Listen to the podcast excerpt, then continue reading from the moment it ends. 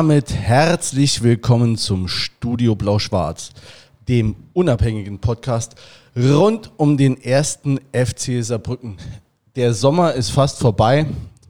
Der heiße Herbst oder hoffentlich heiße Herbst steht uns mal wieder bevor, zumindest im fußballerischen Sinne. Äh, wir haben alle äh, den sind fast braun gebrannt, haben alle den Urlaub hinter uns. Äh, vor und neben mir sitzen Peter und Jens. Schönen guten Abend. Wie geht's euch denn? Ja, servus. Also, ich komme auch frisch aus dem Urlaub zurück. Ich würde sagen, sehr gut. Ja, äh, guten Abend. Ich komme auch frisch aus dem Urlaub zurück. Ähm, bin auch relativ froh, dass ich aus dem Urlaub zurück bin. Äh, wir waren äh, all inclusive am Buffet, haben uns Schlachten geliefert und jetzt wird wieder daheim ordentlich gekocht und äh, ja. So gehört sich das. Ähm, und wir haben auch noch zwei Gäste. Also beim letzten Mal musstet ihr nur unser Gelaber ertragen, aber jetzt haben wir wieder zwei Gäste und zwar zwei hervorragende Gäste. Wir haben zum einen Luca Kerber hier. Schönen guten Abend, Luca. Hallo, guten Abend. Hi.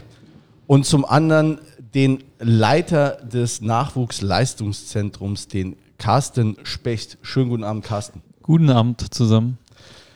Ähm, ihr seid ähm, oder ich sag's mal so, wir haben äh, auch Tauzi ruft an, äh, uns angeguckt äh, und angehört, wo ihr beide schon mal zu Gast wart und äh, uns ist aufgefallen, bei dir im Büro hängt ein äh, Trikot vom Luca. Ähm, habt ihr eine besondere Beziehung und wenn ja, wie habt ihr euch kennengelernt? Vielleicht könnt ihr da mal so ein bisschen plaudern. Ähm, natürlich hängt da natürlich äh, ein Trikot vom Luca. Äh, aber wenn man die Kamera gedreht hätte, wäre da auch noch ein Trikot vom Fredi mit dabei und vom Marius Köhl und jetzt auch von Andy Breuer. Aber trotzdem würde ich auch sagen, Luca, dass man eine besondere Beziehung haben. Wir kennen uns jetzt, glaube ich, schon seit der U15. Luca war auch ähm, zwei Jahre mein Spieler gewesen äh, in der U17, wo wir ihn früh hochgezogen haben aus der U16 und dann das U17-Jahr und ähm, da verbindet man dann natürlich schon auch was miteinander. Und erstes Spiel kann ich mich auch noch daran erinnern, in Meppen auf der Tribüne ähm, habe ich, glaube ich, bei jedem Pass auch mitgezuckt und bei jedem Kopfball. Ähm, ist schon was Besonderes natürlich, der erste Spieler, der dann auch einen Durchbruch schafft. Ja, ich glaube auch für mich ähm, ist es schon eine besondere Beziehung zu Carsten, weil auch äh, meine Jugendzeit beim FCS nicht immer komplett äh, einfach verlaufen ist. Man hatte auch da mal ein paar Tiefs drin gehabt. Ähm, und ich glaube, da war auch schon Carsten derjenige gewesen, der mich da auch echt, echt extremst gefördert hat, muss ich sagen. Auch wo es äh, dann Zeiten zu U16 mal nicht so gut gelaufen ist. Er hat trotzdem an mich geglaubt gehabt und hat mich dann hochgezogen gehabt zu sich in die U17. Ähm, und ja, ich glaube auch einfach, dass wir jetzt zusammen hier zum Podcast gefahren sind. Ähm, zeigt auch ein bisschen so unsere Beziehung. Ähm, wir quatschen immer noch gern miteinander und äh, tauschen uns gerne aus. Und ja, ich glaube, wird auch immer schon ein bisschen dann eine besondere Beziehung bleiben. Ja, okay. Äh, waren, waren das sportliche Tiefs schon im, in, der, in der Jugend, die du gerade erwähnt hast? Ja, ich hatte jetzt schon direkt mal so ein bisschen angerissen gehabt. Es waren schon sportliche Tiefs gewesen, wo ich, wenn ich jetzt genauer überlege, zwei waren es so gewesen gehabt. Ähm, ich hatte eigentlich echt eine gute zu U15 bin ich damals zum FCS gewechselt. Dann hatte ich echt eine sehr gute Saison da gehabt. Ähm, und dann die zweite Saison, wo dann der Trainer einfach äh, nicht so auf mich gestanden hat oder einfach nicht so viel in mir gesehen hat oder ich vielleicht auch nicht so gut gemacht habe, ähm, wie auch immer. Und ähm, hat da wenig gespielt gehabt bei, bei den Gleichaltrigen. Und dann hat Carsten mich äh, nach gewisser Zeit einfach hochgezogen gehabt, so ein bisschen vielleicht auch zum Unverständnis einiger. Und dann hatte ich da ein paar Wochen mittrainiert gehabt und hatte dann auf einmal ähm, bei den ein Jahr Älteren mitgespielt gehabt. Und ähm, da war dann, glaube ich, auch so ein bisschen das Verhältnis zu Carsten ja, so entstanden, sage ich mal, wo man dann auch wirklich äh, richtig viel und tagtäglich miteinander zu tun hatte. Ähm, das war dann wirklich so die erste Phase, wo es dann auch sportlich nicht so gut lief. Ähm, und dann hatte ich nochmal später eine Phase gehabt im ersten Jahr der U19 als jüngerer Jahrgang. Ähm, da eigentlich wieder ähnliche Ausgangssituation, ähm, wo ich dann auch ein bisschen weniger gespielt hatte. Und ja, dann ging es aber auch danach echt wieder zum zweiten Jahr der 19 äh, relativ gut danach los. Und ähm, ja, das waren so dann die ersten zwei sportlichen Tiefs beim FCS, die ich aber dann doch gut überwunden hatte. Also das heißt, du bist mit 14 zum FCS gekommen genau. und vorher, du bist ja aus Pachten und hast ja. dann dort gespielt beim, beim SSV, oder? Genau, da ja. hatte ich äh, eigentlich die ganze Jugend lang gespielt gehabt. war da, glaube ich, auch jeden Tag auf dem Sportplatz gewesen, egal ob Training oder kein Training. Ähm, war vor dem Training früher da gewesen und äh, da hatte ich wirklich auch, äh, hatten wir echt eine coole Mannschaft gehabt mit vielen Freunden, die ich jetzt auch immer noch habe, wo wir auch dann in der Schule immer zusammen gewesen waren. Danach war direkt abgemacht worden, okay, alle Mann auf dem Fußballplatz und ähm, ja, das war dann wirklich auch echt eine tolle Zeit in Pachten gewesen und ähm, glaube ich war auch dann einfach der richtige Schritt zur richtigen Zeit dann zum FCS zu gehen mit 15, dann 14, Ja, aber- 15 aber Jahre. Peter, siehst du, das ist dann der Unterschied äh, von den Profis zu uns. Ne? Wir waren, Wir waren auch jeden Training, Tag Wir also- wir waren nur nach dem Training immer noch lange da. Ähm, äh, warst du schon als, äh, als Kind dann so, ähm, also ich bin selber, also mein, mein, mein äh, Bub spielt F-Jugend und dann ist man ja oft dann doch, äh, ist ja doch oft dann, äh, also jedes Wochenende eigentlich Spiel oder Turnier und dann hört man immer die, meistens sind es ja die Väter, die dann so reden über die einzelnen Spieler. Ähm, äh, warst du schon früh jemand, wo, wo dann alle gesagt haben, oh, der ist saugut, der Luca und ähm, der, wird mal Profi oder so. Wird ja über 1000 gesagt, da wird es nicht einer, ne? aber ähm, warst du schon so auffällig dann? Ja, gut, in der Jugend war es eigentlich schon, war ich immer relativ gut gewesen, also vor allem dann Pachten, wo ich auch dann äh, noch im Sturm gespielt hat und hat da tatsächlich auch, äh, Die Guten immer im Sturm, oder? Eigentlich so in, Ja. im, im Kinderfußball ja, zumindest. zum Kinderfußball und hat da auch äh, echt sehr, sehr gut getroffen, muss ich sagen. Ja. Und dann ging es jetzt über die Jahre immer ein bisschen weiter nach hinten, aber jetzt, um wieder auf die Frage zurückzukommen, ja, das hat man eigentlich, glaube ich, so als Kind damals gar nicht so wahrgenommen gehabt. Da hat man eigentlich nur gespielt gehabt, um Spaß zu haben und ähm, ja, aber jetzt nichts so Besonderes dabei gewesen, sage ich jetzt mal. Carsten, ähm, ich- hatte die Geschichte, also du hast ja auch kurz beim Tauzi erwähnt gehabt, dass du da diese Tiefs hattest. Ähm, was hat dich veranlasst, ähm, bei so einem Spieler dann zu sagen, oder was hast du da gesehen, dass du gesagt hast, da muss ich eingreifen? Ne? Weil ich denke mal, das passiert jeden Tag, dass irgendein Trainer sagt, äh, für bestimmte Kinder oder Jugendliche reicht es irgendwann nicht mehr. Ja, ähm, sehr gute Frage. Ähm, war einfach so, dass wir uns schon relativ früh auch ähm, um Luca bemüht haben. Also als er in der U14 noch in Pachten gespielt hat, haben wir da auch immer angerufen und haben gesagt, hör mal, ähm, magst du nicht zu uns kommen? Wo dann der Vater auch gesagt hat, hör mal, ich wohne hier direkt am Sportplatz mit Luca auch, der kann zu seinen Freunden kicken gehen. Das macht noch keinen Sinn, wo wir dann das auch ähm, akzeptiert haben und gesagt haben, okay, das macht absolut Sinn, noch im Heimatverein zu sein. Dann haben wir ihn endlich bekommen zur U15 ähm, wo wir einfach auch gesehen haben, was für ein Potenzial da drin steckt. Und es geht dann auch immer um Potenzial und ähm, was man da auch rausholen kann. Und nicht ähm, der aktuelle Ist-Zustand, sondern die Fantasie, die man dann auch hat, was der Spieler ähm, so mitbringt. Und da hat man halt bei Luca einfach gesehen, dass er Dinge mitbringt, die schwer sind zu auch zu erlernen. Und ähm, dann nur, weil er vielleicht mal kurzfristig körperlich ein bisschen unterlegen ist, weil die anderen schneller gewachsen sind, ähm, da darf man dann Glauben nicht verlieren und muss dann einfach den Jungs auch eine gewisse Sicherheit geben und ähm, an sie glauben. Und dann hat man hier ein gutes Beispiel sitzen, das dann auch gut gehen kann. Was, was waren das für, für Dinge? Also so ähm, Übersicht ist ja oft so ein, so ein Thema, was auch gerade, äh, wo, wo ähm, im, im Jugendfußball, ähm, wo halt oft gesagt wird, jemand, äh, der, der, der dribbelt toll oder der ist schnell, und dann sagt man, der ist super, aber gerade so Übersicht oder so Sachen, äh, da, da hapert es ja oft. Nee, also der Luca hat das Spiel einfach verstanden. Er hat ähm, Räume erkannt, die die anderen gar nicht sehen. Er hat intuitiv äh, Dinge einfach ähm, super antizipiert und auch gut gemacht. Und wenn er einen Ball hatte, dann ähm, kam da auch immer was Gutes bei raus. Also es war jetzt dann nicht so, dass man gesagt hat, oh, was macht er denn jetzt, sondern wirklich dann auch äh, gute äh, Sachen gesehen, gute Sachen gemacht, kreativ. Und ähm, darum geht es dann einfach. Also das ist schwer zu erlernen. Ähm, das hat er einfach mitgebracht. Und das Körperliche äh, hat er ja jetzt auch aufgearbeitet. Äh, Luca, hast du das gemerkt? Ne? Also, dass du, dass du diese, ja, nennen wir es mal, Attribute hast? Ja, pff, eigentlich jetzt nicht so bestimmt. Also es war ja wirklich so eigentlich, dass ich dann zur Jugendzeit, zur Pachtener Zeit ähm, einfach so viele Tore geschossen hatte und nicht mal irgendwie so, sage ich was Bestimmtes gekonnt hatte, sondern ich wusste einfach irgendwie immer, wo der Ball runtergefallen ist oder wo ich stehen musste. Und vielleicht ist das dann auch so ein bisschen das, was Carsten jetzt meint. Äh, so selbst aufzufallen ist das, glaube ich, auch ein bisschen schwierig. Ähm, ja, also vielleicht war es das auch einfach so ein bisschen gewesen, so dieses Gefühl für, zu haben, wo kann der Ball hinkommen oder wo ist der Ball jetzt und was möglich und ja, das einfach vielleicht. Ähm, und äh, dann, als du, sagen wir mal, das ein bisschen professionalisiert hast, jetzt noch gar nicht bei den Profis, ähm, hast du dann da gemerkt, dass das anders ist? Also ne, das eine ist ja Talent und in, das irgendwie intuitiv zu machen.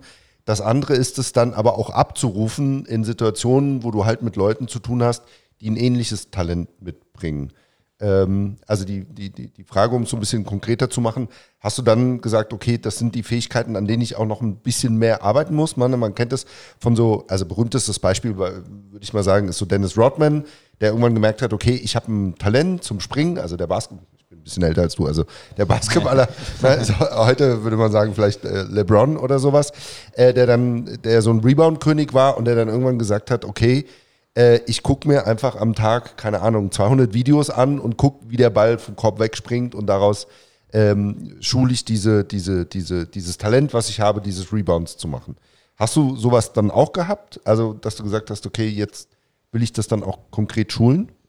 Bei mir war es eigentlich eher so gewesen, muss ich sagen, dass ich eher auf meine Schwächen geachtet habe und geguckt habe, äh, okay, was kann ich daran noch verbessern, anstatt die guten Dinge noch besser zu machen. Also weil es ging ja in der Jugend eher darum, sage ich mal, alle Basics zu lernen.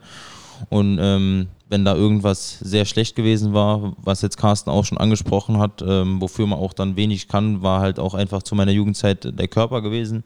Ähm, ich war einfach kleiner gewesen und schmächtiger als die anderen und das ist einfach äh, ja, ein Riesenvorteil, muss man einfach so sagen. Äh, dann gerade in dem Alter 14, 15, 16 Jahre äh, wenn man dann einfach körperlich unterlegen ist, dann sind die äh, anderen haben einen besseren Körpereinsatz, die sind einen Ticken schneller, äh, sind in der Luft besser. Und dann waren das einfach auch so die Sachen, wo man dann irgendwann äh, den Fokus drauf gelegt hat und das zu verbessern. Und ähm, das war eigentlich so meine Herangehensweise gewesen. Ähm, würdest du jetzt so als, als Fußballlehrer dann äh, sagen, dass es ähm, allgemein oder jetzt im speziellen Fall beim Luca gut war, dass er so lang mit seinen Freunden im Heimatverein gespielt hat, um da einfach so eine auch die Persönlichkeit so ein bisschen auch zu schonen, weil ich denke mal, wenn man dann äh, den Schritt macht zum großen Verein und dann ist ja doch ein anderer Konkurrenzkampf. Die kennen ihn nicht, der ist ein potenzieller Konkurrent. Dann ist ja doch das, das Binnenverhältnis nochmal ein anderes, als wenn er, wenn er mit seinen Kumpels kickt. Mhm. Also ich glaube, pauschalisieren kann man das Ganze nicht. Ist einfach auch immer, man muss individuell drauf schauen. Und ähm, bei Luca war es einfach auch so gewesen, dass er da auch noch gefordert wurde, weil er ja auch gegen Ältere gespielt hat. Und wirklich ähm, das Haus, Luca, kannst mich berichtigen, steht direkt am Sportplatz, oder? Also es ist äh, nicht groß weit weg. Der Vater hat wirklich zu mir gesagt, er geht die Tür raus, ist auf dem Sportplatz. Und ähm, die haben dann auch die gleiche Klasse, glaube ich, gespielt wie wir. Also ihr wart, glaube ich, auch in der Verbandsliga. Wir spielen ja dann auch mit der U14 in der Verbandsliga. Und von daher hat es dann auch ähm, mit dem Anfahrtsweg und mit äh, den Umständen dann auch Sinn gemacht, noch zu bleiben. Und das ist auch was, ähm, wo man schätzen muss, dass dann einfach auch eine Familie, beziehungsweise auch Luca dann sagt immer, ähm, ist schön, das Angebot zu haben, aber aus den, den Gründen macht es Sinn.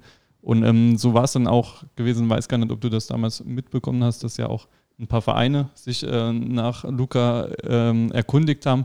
Und da hatten wir natürlich als Saarbrücken auch Angst. Ähm, nach der U15 war das, wo er auch noch ein gutes Jahr hatte, hatten wir auch Angst, oh nee, jetzt geht einer unserer besten Spieler weiter. Und dann habe ich den Vater auch angesprochen und habe gesagt, immer ähm, so und so, wir wollen mit ihm weitermachen, wir, wir vertrauen ihm da einiges zu. Der Vater hat auch zu uns gesagt, ähm, Carsten, äh, wir fühlen uns hier brutal wohl. Also er ist wirklich gut angekommen, hat Freunde gefunden. Wir sind jetzt keine Landstreicher, die dann ein Jahr drauf direkt nochmal weiterziehen, sondern ähm, so, solange wie da alles gut ist und er sich wohlfühlt, dann ähm, bleibt er auch hier. Und er sitzt ja immer noch hier. Also alles gut gegangen. Ich würde dann auch noch kurz was dazu sagen, was Carsten gemeint hatte. Also ähm, bezogen zum Sportplatz vorm Haus. Also der Sportplatz an sich war schon ein Stück weiter weg gewesen. Aber wir hatten ähm, in der Straße so, äh, da waren einfach zu meiner Zeit, ähm, vor allem mein älterer Bruder, so in seinem Alter, also ich sag mal fünf, sechs Jahre älter als ich, ähm, waren viele Kinder gewesen und wir hatten einen Bolzplatz gehabt und der war halt direkt vor der Haustür, also vielleicht 20 Meter weg. Ähm, das ist so eine Straße im Wald und dann praktisch im Wald, ähm, wo die Bäume weggemacht worden sind, dann war da ein Bolzplatz gewesen. Da waren wir auch jeden Tag drauf gewesen und das war dann äh, der gedachte Sportplatz. Äh, der war auch wie ein Sportplatz so. Äh, da wurde längst möglich drauf gespielt und dann hatte ich auch immer da gespielt mit äh, Älteren und ähm, da habe ich es dann auch schon gelernt gehabt, mal ein bisschen einzustecken. Da hat es auch oft wehgetan. Da hat man mal einen Brennnesseln drin gelegen, ähm, weil es auch nicht der perfekte Platz war, war mit Sand, ähm, ja. ein bisschen hubelig. Äh, das war damit gemeint, um das so klarzustellen. Ähm, aber das war auch echt eine äh, tolle Zeit, muss ich sagen. Und denke ich auch immer echt gern dran wieder zurück. Bist du so, weil, ähm, bist du sozusagen das äh, Gegenbeispiel oder das Gegenargument dafür, dass wir in Deutschland keine Straßenfußballer mehr haben? Boah, weiß ich nicht, ob äh, ich mich als Straßenfußballer bezeichnen würde. Also, weil es wird ja immer so gesagt, also vielleicht Carsten kannst du auch gleich nochmal was dazu sagen, dass man sagt, ne, diese ganze Ausbildung ähm, ist ja alles schön und gut, ne? Also äh, schon vor ein paar Jahren. Taktikschulung fängt zu früh an. Ne? Genau, das, Mehmet Scholl war ja so 2017, glaube ich, der Erste, der da, man kann jetzt von ihm halten, was er will, aber der das ja eben gesagt hat, ne, äh, die dürfen nicht mehr in Dribblings gehen und die dürfen vieles nicht mehr machen und können äh, ja äh, äh, verschiedene Systeme auch rückwärts spielen, aber ihnen fehlt eigentlich diesen, dieses Straßenfußballer äh, gehen. Aber würdest du sagen, du bist noch Straßenfußballer? Nee, würde ich jetzt nicht sagen. Nee? Ah, ich bin okay. tatsächlich eigentlich, würde ich jetzt kein Straßenfußballer. Ich würde sagen, dass ich auf der Straße die Härte gelernt habe, äh, aber jetzt kein äh, typischer Straßenfußballer bin, der da irgendwie äh, verrückte Tricks äh, macht oder sowas. Da war ich noch nie derjenige dafür gewesen, sondern immer relativ einfach, aber äh, viel einstecken musste ich in der Zeit und das äh, habe ich auf jeden Fall bewahrt, dass ich viel einstecken kann und auch äh, ein bisschen austeilen kann. Aber äh, Carsten, vielleicht dann nochmal, also haben wir, brauchen wir mehr Straßenfußballer? Würdest du das sagen? Das ist auch sowas, was halt immer pauschalisiert wird. Also ähm, Doppelpass, im Doppelpass, je, alle vier Wochen im Sonntag, äh, Sonntags kommt das auf. Dann ist das irgend so ein Alter, das dann fordert. Ja. Ja, einmal braucht man mehr Straßenfußballer, dann braucht man nochmal mehr ähm, Passgeber, dann braucht man nochmal einen neuen, dann braucht man eine falsche neuen, dann nochmal Innenverteidiger, dann aber doch Innenverteidiger, die auch ein Spiel aufbauen können. Also ähm, man darf nicht immer nur schwarz und weiß sehen, sondern ähm, ich glaube, die Mischung macht's. Und allgemein in ähm, der Ausbildung sollte man, glaube ich, einfach auch schauen, was bringt ein Spieler mit, welche Stärken, welches Potenzial bringt er mit und dann den Spieler in dem Rahmen auch zu fördern. Also, dass man ihn nicht versucht zu verbiegen in irgendein Profil rein, sondern einfach ihn so stark zu machen, wie er auch äh, stark werden kann und ähm, da dann auch entwickeln zu lassen. Dann ist unsere Aufgabe als Trainer zu schauen, wo passt er am besten auf dem Feld hin. Ähm, weil ähnlich auch bei Luca. Luca hat begonnen als Stürmer, ähm, weil er einfach auch gut getroffen hat. Dann äh, war es, glaube ich, U16, U17, wo wir dich zurück auf die 8 geholt haben, wo wir gesagt haben, okay, gegen jetzt so ellenlangen Innenverteidiger ist halt schwer, sich dann durchzusetzen. Dann äh, holen wir halt seine Stärke, dass er einen Raum erkennt, dass er das Spiel auch lesen kann und geht so ein bisschen zwischen die Ketten. Und dann ähm, ist er auf einmal nochmal so stabil geworden, dass er dann zurück sogar auf die 6, glaube ich, in der U19 ähm, gespielt hat, wo man gesagt hat, ja, man braucht auch- seine Impulse. Und darum geht es einfach, die Potenzialien von einem Spieler zu kennen, zu erkennen und den dann auch zu fördern. Nicht die eigenen Interesse mit einer Taktik oder sonst was, dass ein Spiel gewonnen wird, sondern einfach der Spieler steht im Vordergrund und den wollen wir auch entwickeln.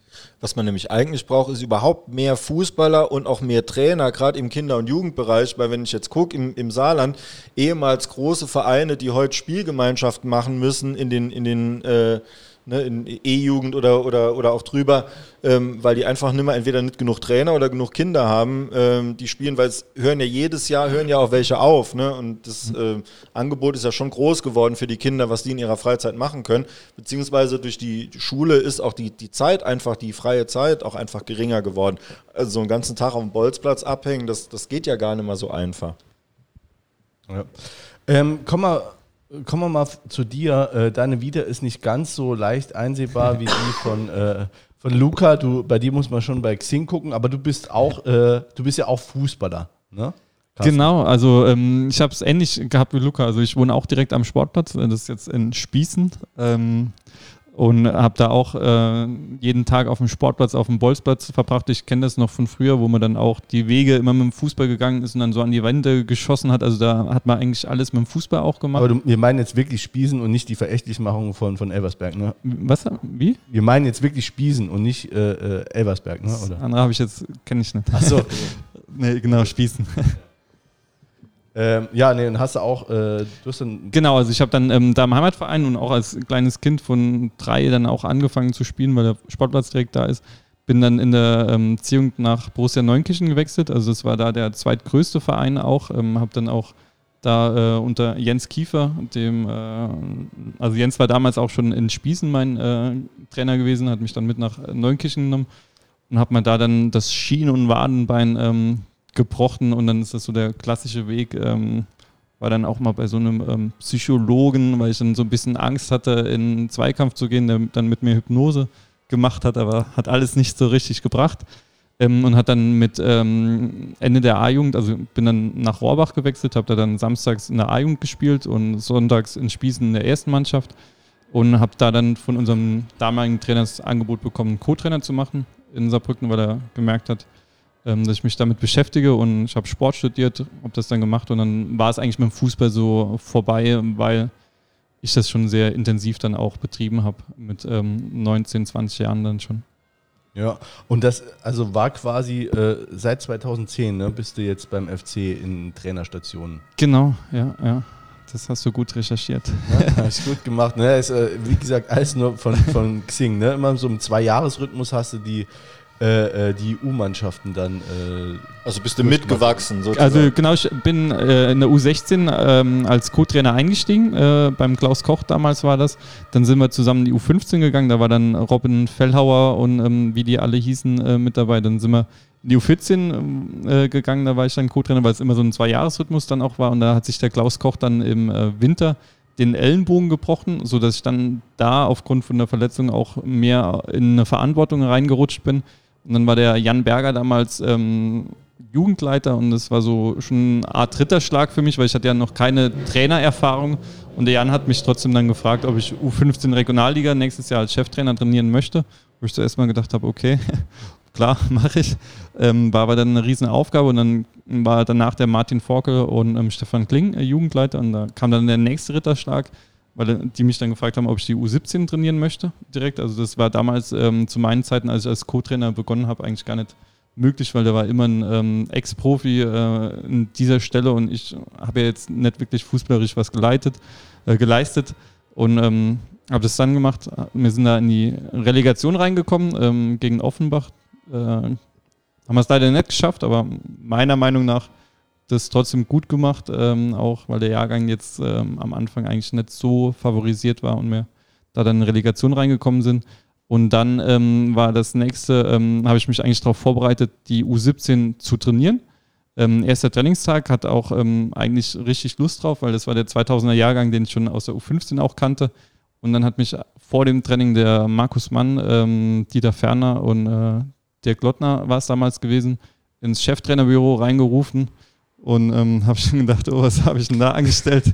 Gibt es ja nur äh, zwei Entscheidungen eigentlich, entweder Beförderung oder gefeuert, oder? Genau, und da war dann der Mario Baric mit dabei, der die U19 hätte trainieren sollen.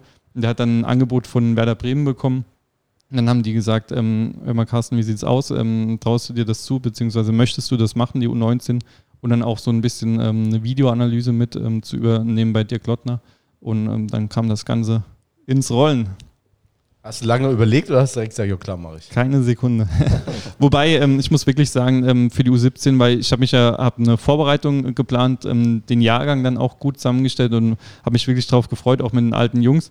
Dann komme ich in die U19 rein, wo der Kader noch nicht wirklich fertig war, noch keine Vorbereitung geplant war. Das war dann schon ähm, auch nochmal ein bisschen äh, eine Etappe, das alles auf die Beine zu stellen. Ähm, aber klar, wenn man so ein Angebot bekommt, ähm, ist man erstmal stolz und da gibt es jetzt keine Zeit zu überlegen.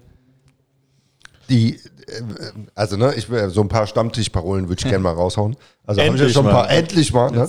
Nee, aber so ähm, die zweite, die, ähm, wo es ja immer so eine Diskussion gibt, ne, die Altvorderen sagen ja immer, wir haben äh, auch zu wenig Profifußballer. Ähm, mhm die Verantwortung in, im Jugendbereich übernehmen. Sowohl bei den, äh, im, im, als, als Trainer als auch ähm, im, in, in diesen ähm, Nachwuchsleistungszentren, kommen wir ja später auch nochmal drauf, äh, äh, was das alles beinhaltet. Ähm, warum sagst du, dass eine Profikarriere nicht wirklich wichtig ist? Ne? Oder sagst du, mh, hm, fehlt mir vielleicht? Ähm, also klar, wenn man die hätte gehen können, ähm, wäre es klar, dass man die auch ruhig gehen sollte. Ähm, andererseits ist es natürlich, die Profis, die hatten oft ähm, ihr Highlight schon. Also da war einfach die Karriere das Highlight und dann ist so, was machen wir danach? Und ich glaube, ist einfach wichtig, ähm, dass eine gute Mischung auch ist. Also ist halt leider in Deutschland so, es gibt immer nur Schwarz und Weiß und alles wird pauschalisiert. Ähm, aber es geht, glaube ich, um eine Grundcharaktereigenschaft. Äh, ist man bereit, auch was zu liefern, was zu leisten? steht man auch hinter der Sache? Sache. Und dann ist es egal, ob das ein Ex-Profi ist, ob das ein ehemaliger Spieler, Student oder ähm, sonst was ist. Ähm, geht immer darum, Sachen zu hinterfragen, auch ein bisschen quer zu denken und dann, welches Invest ist man bereit zu leiten, äh, leisten. Und dann wird man, wenn man ein Talent dafür hat, wird man sich da auch etablieren. Und natürlich gibt es auch viele, die das gern machen würden, aber wo der Horizont vielleicht dann auch nicht ganz so reicht und das wird sich dann aber auch selbst reinigen. Also ich würde das eine nicht ausschließen, das andere auch nicht. Irgendwann hat sich dann der äh, FC Saarbrücken dazu entschieden, die äh, Jugendarbeit auf eine, auf eine andere Stufe, auf eine höhere Stufe zu, eben, äh, äh zu heben und äh, hat dann ein Nachwuchsleistungszentrum ähm, aufgebaut und sich da zertifizieren lassen vom DFB. Und du warst da direkt mit dabei, ne?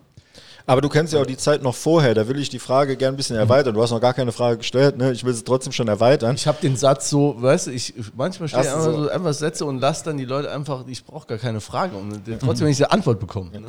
dann äh, auch gern vom, vom Carsten wissen, so die, die Genese dieser Entscheidung. Also wie, wie kam es dazu? Was gab es vorher für Gespräche? Was hast du so mhm. mitgekriegt, ähm, dass man sich zwar relativ spät, aber dann doch irgendwann entschieden hat, okay, wir machen jetzt wirklich richtig professionell strukturiert Jugendarbeit?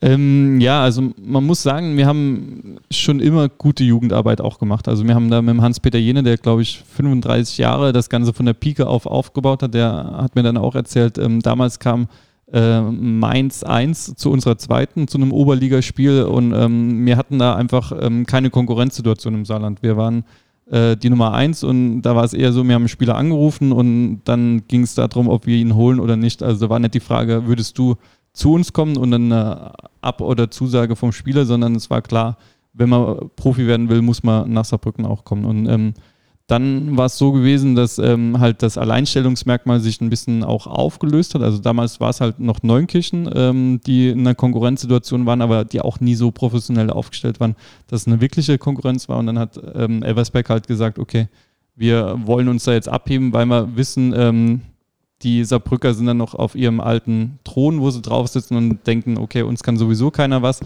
Und haben dann angefangen, halt das Nachwuchsleistungszentrum auch aufzubauen. Und dann hat man gemerkt, dass das so nach und nach dann halt wirklich auch ein richtigen, richtiger Konkurrent wird. Also ähm, vorher war es so, dass dann nach Elversberg unsere Ersatzspieler gegangen sind, die wir dann ähm, auch in Anführungszeichen ähm, nicht übernommen haben, beziehungsweise aus, also nicht übernommen haben, ist äh, die bessere Begrifflichkeit. Ähm, die haben sie am Anfang geholt und dann ging es auf einmal, okay, dann gehen sie schon an die Nummer 12, 11 ran und, und dann sind sie auf einmal im Buhlen um die Topspieler auch mit dabei gewesen. Und dann war klar, ähm, dass wir halt nicht mehr in irgendwelchen antiken Sachen nur noch denken muss, ah ja, wir waren doch immer und äh, sind doch immer, sondern dass wir dann auch ähm, den nächsten Step gehen müssen. Und da waren wir wirklich auch alle im Verein äh, sehr euphorisch, dass wir dann endlich das auch entschieden haben zu machen. Waren ja auch schon zwei, dreimal vorher dran. Ich glaube, ähm, der Jan Berger war auch kurz davor, da war der DFB gefühlt schon auf der Autobahn, um das Ganze zu zertifizieren, wo es dann doch an Kleinigkeiten gescheitert ist. Und da war dann wirklich der Entschluss, wo wir sagen, wir machen es. An Kleinigkeiten beim aus, aus dem Vorstand oder Präsidium dann? Ähm, was jetzt wirklich die Kleinigkeiten dann am Ende waren, aber es waren, glaube ich, von unserer Seite dann was, wo dann ähm, das Ganze dran gescheitert ist, ja. Und, und noch ergänzend dazu, noch bevor die Elversberger irgendwas gemacht haben, hatte man ja auch schon hier, äh, also überregional die Konkurrenz mit Mainz, Kaiserslautern, auch schon Freiburg oder so, die dann auch wirklich dann schon Top-Talente sozusagen schon, schon abgegriffen hat hier, weil die eben mit, dem, mit den ganzen Sachen dann auch schon werben konnten. Genau, also Mainz, Kaiserslautern, es war damals halt so, dass wir gesagt haben, okay, Kaiserslautern sehen wir schon so ein bisschen auf Augenhöhe, aber in Ordnung, wenn da mal ein oder zwei Spieler hingehen, dann können wir die halt nicht halten. In dem Moment, weil es dann halt doch eine Nummer größer war. Und äh, Mainz war es dann so, dass wir gesagt haben, okay, dann haben wir die bis dahin ja gut ausgebildet, wenn die dann auch für Mainz 05 ähm, äh, interessant werden. Und heute muss man wirklich sagen, dass ähm, wir da schon sehr, sehr gut auch aufgeholt haben und uns da schon auch ähm, nochmal rangepirscht haben. Also Lautern Hammer und meins. Kommen wir. Das, äh, äh, äh, sag's mal äh, konkreter. Also, das heißt, ihr könnt mit Lautern einfach um die gleichen Spieler buhlen dann. Oder? Also, ich glaube, ähm, dass wir es halt geschafft haben, so ein eigenen Weg zu gehen, auch so eine FCS-DNA und so einen blau-schwarzen Weg wirklich. Ähm, ihr seid auch jederzeit herzlich willkommen, ähm, mal am Sportfeld, könnt ihr mal vorbeikommen und euch das Gerne. auch selbst anschauen. Und es ist schon was Schönes und Besonderes. Also Luca kann es nachher gerne auch ähm, ergänzen. Also wir haben ähm, eine dynamische, in Anführungszeichen junge, aber mit viel Erfahrung auch ähm, Kultur äh, geschaffen, dass wir ähm, sagen, wir wollen jetzt Sachen machen, weil die schon immer so gemacht wurden, ähm, weil wir die früher so gemacht wurden. Und wenn ein Spieler was fragt, sagen wir, ah ja, du machst das so, weil ich dir das sage, und, sondern wir wollen einfach Sachen hinterfragen und macht das Sinn, äh, was wir jetzt gleich machen wollen. Und haben da wirklich in allen Einzelbereichen brutal gute Experten auch ähm, eingesetzt und ein gutes Team auch. Man merkt einfach, dass da eine unheimliche Euphorie vor Ort auch ist. Ähm, das kostet ja alles auch ein bisschen Geld. Also sitzt oder sitzt du dann auch äh, schon mal mit dem äh, Dieter Weller zusammen, sagst, also nächstes Jahr müssen wir, brauchen wir ein bisschen mehr Kohle und also ich meine, das eine, also die Zertifizierung, wer es nochmal nachhören will, das, du erklärst das auch äh, ziemlich genau beim Tauzi. Ähm, äh, da müssen wir uns jetzt nicht wiederholen, was ein Nachwuchsleistungszentrum überhaupt ausmacht, aber es macht ja vor allem, ihr müsst auch äh, nachweisen, dass ihr äh, äh, Hauptamtler beschäftigt in allen Bereichen, ob Psychologen, Trainer und so weiter. Ähm, ja, also Jetzt habe ich meine Frage vergessen. Was ich, was, du musst keine ob, Frage ob er stellen. genug Geld kriegt. ja, ja, genau. genau. Also, du, also, müsst ihr dann immer mal nachhaken auch?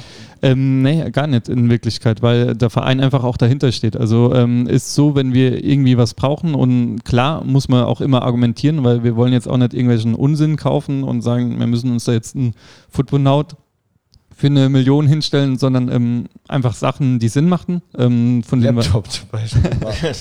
Ohne. Der berühmte. Ja, genau. Ja, nee, aber man muss wirklich sagen, wir werden da von allen Seiten auch unterstützt. Und ähm, das ist jetzt gar kein großes Thema dann auch. Und, und wie wichtig sind dann, aber irgendwann kommt es ja dann doch zu Verhandlungen. Ich glaube, mhm. jedes Jahr wird ja dann das, das Budget nochmal neu verteilt. Wenn man dann eben vorweisen kann, okay, ne, jetzt haben wir hier, äh, das ist jetzt wirklich, also wir reden über Menschen, trotzdem sind es ja dann auch Werte. Ne? Wir haben jetzt den, den, den Luca selber ausgebildet und der hat jetzt den und den Marktwert und ist das dann aber trotzdem ja ein Argument. Ne? Ähm, ja, nee, klar. Also, was man auch nicht vergessen darf, der DFB bezuschusst das Ganze ja auch. Das ist natürlich nur marginal, aber trotzdem gibt es ja auch dann für mehr Leistung äh, mehr Geld auch vom DFB. Also, das ist dann auch schon alles, was, was mit einfließt. Und ähm, klar, wenn man dann an Luca Kerber oder auch wenn man jetzt mal so in der Stadt rumgeht, also unser U19-Trainer war jetzt bei Halberg Prebach in einem E-Jugendtrainer. Training mit dabei, da hat er gesagt, es gibt gar nicht, wie viele Spieler da schon mit einem Breuer-Trikot rumlaufen. Also ähm, es ist einfach so, dass ähm, das dann auch was ist, was jeder gerne macht. Ähm, du hast über die ähm, DNA gesprochen. Ich fand es ganz spannend. Ähm, hast du auch in anderen Interviews schon mal gesagt. Es gibt ja auch noch dann noch äh, dieses Projekt, ich habe es irgendwo aufgeschrieben, Projekt Zukunft und so, ähm, was, vom, was vom DFB äh, kommt. Ähm, eine zweigeteilte Frage. Kannst du noch ein bisschen genauer sagen, was, was ist diese besondere DNA, die ihr habt, um, äh, äh also hast du gerade ja schon so ein bisschen ja. angerissen, aber da noch ein bisschen tiefer reinzugehen und wie dann so Projekte, die vom DFB kommen, vielleicht kannst du dazu auch noch was sagen, was dieses Projekt Zukunft ist, äh, die vom DFB kommen, die dann da rein, oder wie die da reinspielen. Ja. Ähm, die DNA ist einfach ähm, so was, womit wir uns alle im Verein identifizieren. Also das ist jetzt ähm, nichts, wo man sagt, wir schreiben jetzt einfach mal was an die Wand und dann steht da was Schönes und das sieht toll aus. Also da auch ähm, klar, weiß nicht, habt ihr die Wand schon mal gesehen? Äh, bei uns haben wir ähm, vielen Dank da auch an Mucho, der uns den Tunnel Ah, doch, doch, doch. Ja, ja. Also, nee, also im Sportfeld so quasi die ähm, den Spielertunnel ja. ähm, gestaltet hat. Und ähm, das geht einfach darum, dass äh, Mitarbeiter, ähm, Spieler, Eltern, Fahrer, also dass der ganze Verein auch so eine gewisse Identifikation, Stolz, weil es ist was Besonderes im Saarland, ähm, das Wappen vom ersten FC Saarbrücken auch zu tragen. Und wenn man das nicht wertschätzt, dann, dann wird man das Wappen bei uns auch nicht tragen, sondern dann ähm, kann man ein anderes Wappen tragen. Und es muss ähm, von Anfang an ähm, einfach auch überall rein, dass der Verein, der Club, ähm, das ist, was über allem steht und dass man froh sein sollte oder beziehungsweise auch stolz drauf sein sollte, ein Teil davon zu sein und dann ähm, das Ganze halt auch mit Leben zu füllen. Und dann, ähm, dann wird man auch so eine Vereinskultur entwickeln, wo man einfach so einen besonderen Ort auch hat, äh, wo man sich begegnet. Und da sind wir alle gefordert das auch ähm, dementsprechend mit Leben zu füllen. Das funktioniert, glaube ich, bisher ganz gut, oder Luca? Also das ist, äh, also vielleicht noch den zweiten Teil der Frage, äh, weil den Luca würde ich dann nämlich auch fragen, wie es kannst du schon mal vorbereiten, wie es ist, wenn man dann das erste Mal das Trikot anzieht. Ähm, aber wenn der DFB dann auch immer wieder reinfunkt, sage ich mal, mit so Projekten, ist es eher hilfreich oder hat man so das Gefühl, Ei, äh, ne, da sitzen die in, äh, an der Schneise in Frankfurt und haben sich wieder was überlegt und jetzt müssen wir Ähm. den Kram hier umsetzen. Ähm, ich weiß ja, dass das sehr kritisch auch gesehen wird, DFB ähm, allgemein, aber ich äh, muss da jetzt auch mal so ein bisschen eine Lanze für den Jugendbereich treff, äh, brechen.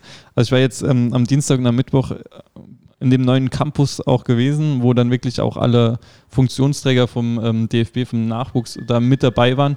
Und da ist schon Das ist die DFB-Akademie. Ne? Genau, ja, ja, ja. Ja. Das ist schon ein gutes Miteinander. Also es ist jetzt nicht so, dass die die Vereine nicht mitnehmen und ähm, nicht, äh, also von irgendeinem ähm, Elfenbeinturm raus Entscheidungen treffen, sondern sie versuchen schon, ähm, das auch ähm, zu begründen, beziehungsweise auch nachzufragen, jetzt im Jugendbereich, davon kann ich nur sprechen, und ähm, auch alle mitzunehmen. Also da waren wirklich, dann stand da auf einmal der Oliver Bierhoff mit in der Runde und hat ganz normal mitgesprochen, die DFB-Trainer waren mit dabei. Ähm, das ist schon so, dass da ähm, einfach auch sich Gedanken gemacht wird, was können wir machen, um Jungs auch zu verbessern. Und ähm, schlussendlich mit dem Projekt Zukunft ist ja auch so ein bisschen der Wettbewerb angedacht zu ändern, weil es bringt halt auch den Jungs nicht viel, wenn sie dann 18-0 gegen äh, Verein XY äh, jeden Samstag auch gewinnen, sondern dann überlegen sie sich so über Sonderspielrunden, was ja alles auch legitim ist. Und ähm, da gibt es halt auch Sachen, die gut sind, aber natürlich auch Sachen, die nochmal verworfen werden müssen. Aber es ist schon so, dass der DFB da auch im Austausch ist und das jetzt nicht irgendwie von der Obrigkeit her entscheidet. Und zu dieser DNA, wie war das für dich, als du das erste Mal äh, nicht gekauftes Trikot vom FC angezogen hast? War der stolz? Ja, auf jeden Fall. Also ich glaube, wenn der Stolz nicht da gewesen wäre, dann wäre äh, irgendwas falsch gelaufen bei dem, was Carsten gerade angesprochen hat. Ähm, ja, hat, das hat mich schon wirklich mit Stolz erfüllt gehabt und äh, war auch einfach froh gewesen und das war schon eine Genugtuung, muss ich jetzt echt sagen. Denkst du, da hat sich was geändert? Also man sieht ja jetzt auch mittlerweile, also in der Fanszene oder bei den Zuschauern ist es jetzt ja auch so, dass viele, äh, dass man in der Stadt viel öfter Leute mit Trikot sieht. Das war vor fünf bis zehn Jahren, als wir in Völkling gespielt haben, noch nicht so. Und auch vorher war das nicht so der Fall. Also denkst du jetzt, du bist jetzt 20 geworden erst dieses Jahr, denkst du, dass was allgemein jetzt nicht nur für Spieler vom FC, sondern insgesamt, äh, dass der Verein auch bei Jüngeren anders wahrgenommen wird und dass man eher sagt, geil, ich gehe am Samstag ins Stadion oder ich darf für den Verein spielen? Ja, ich glaube schon. Also wenn ich jetzt äh, mir auch anschaue, viele von meinen Freunden gehen ja auch dann immer ins Stadion ähm, und finden auch einfach dann danach den Weg noch hier in die Stadt. Ähm, ich glaube, das ist bei vielen Leuten so, wenn man jetzt auch äh, zum Beispiel ins Klimbim schaut oder äh, wo auch immer hin, ich glaube in der ganzen Stadt, da wird man immer wieder Leute sehen mit dem Trikot. Ähm, ich glaube, da ist einfach wieder eine riesengroße Euphorie um den äh, Verein gewachsen und ich glaube, das ist auch äh, sehr wichtig und ähm, ja, Ähm, wie, hast, wie hast du, also du warst, warst du schon im, im Nachwuchsleistungszentrum, als, als die äh, Zertifizierung da war, oder war das gerade so Übergang? Nee, Ne? das war noch die Übergangsphase gewesen. Also ich habe auch noch die Zeit vor der Lizenzierung mitbekommen und halt auch danach praktisch.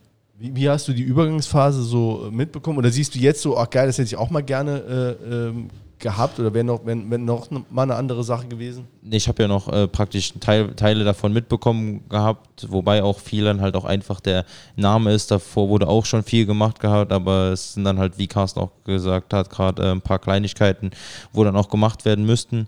Ähm, aber ich habe schon so diesen Weg ähm, auch als Spieler ja praktisch miterlebt gehabt, wo ich auch dann gemerkt habe, okay, ähm, langsam fängt es an mit ähm, mehr Athletiktraining, äh, Training, professionelleren Trainern im Athletikbereich, wo dann jeder seinen eigenen Trainer auch hatte, äh, jede Mannschaft. Dann die Videoanalysen und das sind einfach jetzt auch so ein paar handfeste Sachen, wo man dann gemerkt hat, okay, da entwickelt sich was und dann war es halt irgendwann so, okay, jetzt ist auch der Name NLZ da. Ähm, da muss ich nur kurz, ganz kurz einhaken, weil ähm, viele Leute denken ja, okay, jetzt ist äh, so eine Plakette da, Nachwuchsleistungszentrum und jetzt ist alles anders. Ähm, da kamen auch mal Spieler oder Spielereltern zu uns und haben gesagt, ja, wo steht denn das Nachwuchsleistungszentrum?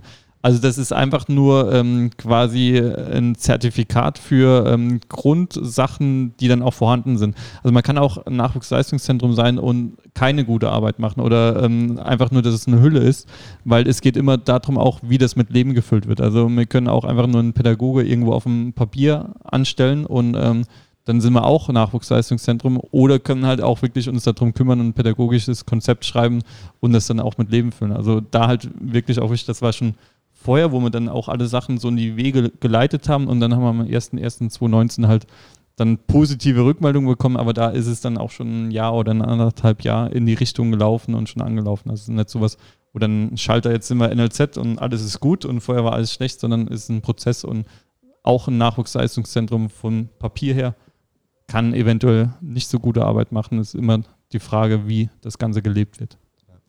Äh, ihr habt sogar einen, einen hauptamtlichen äh, Psychologen, ne?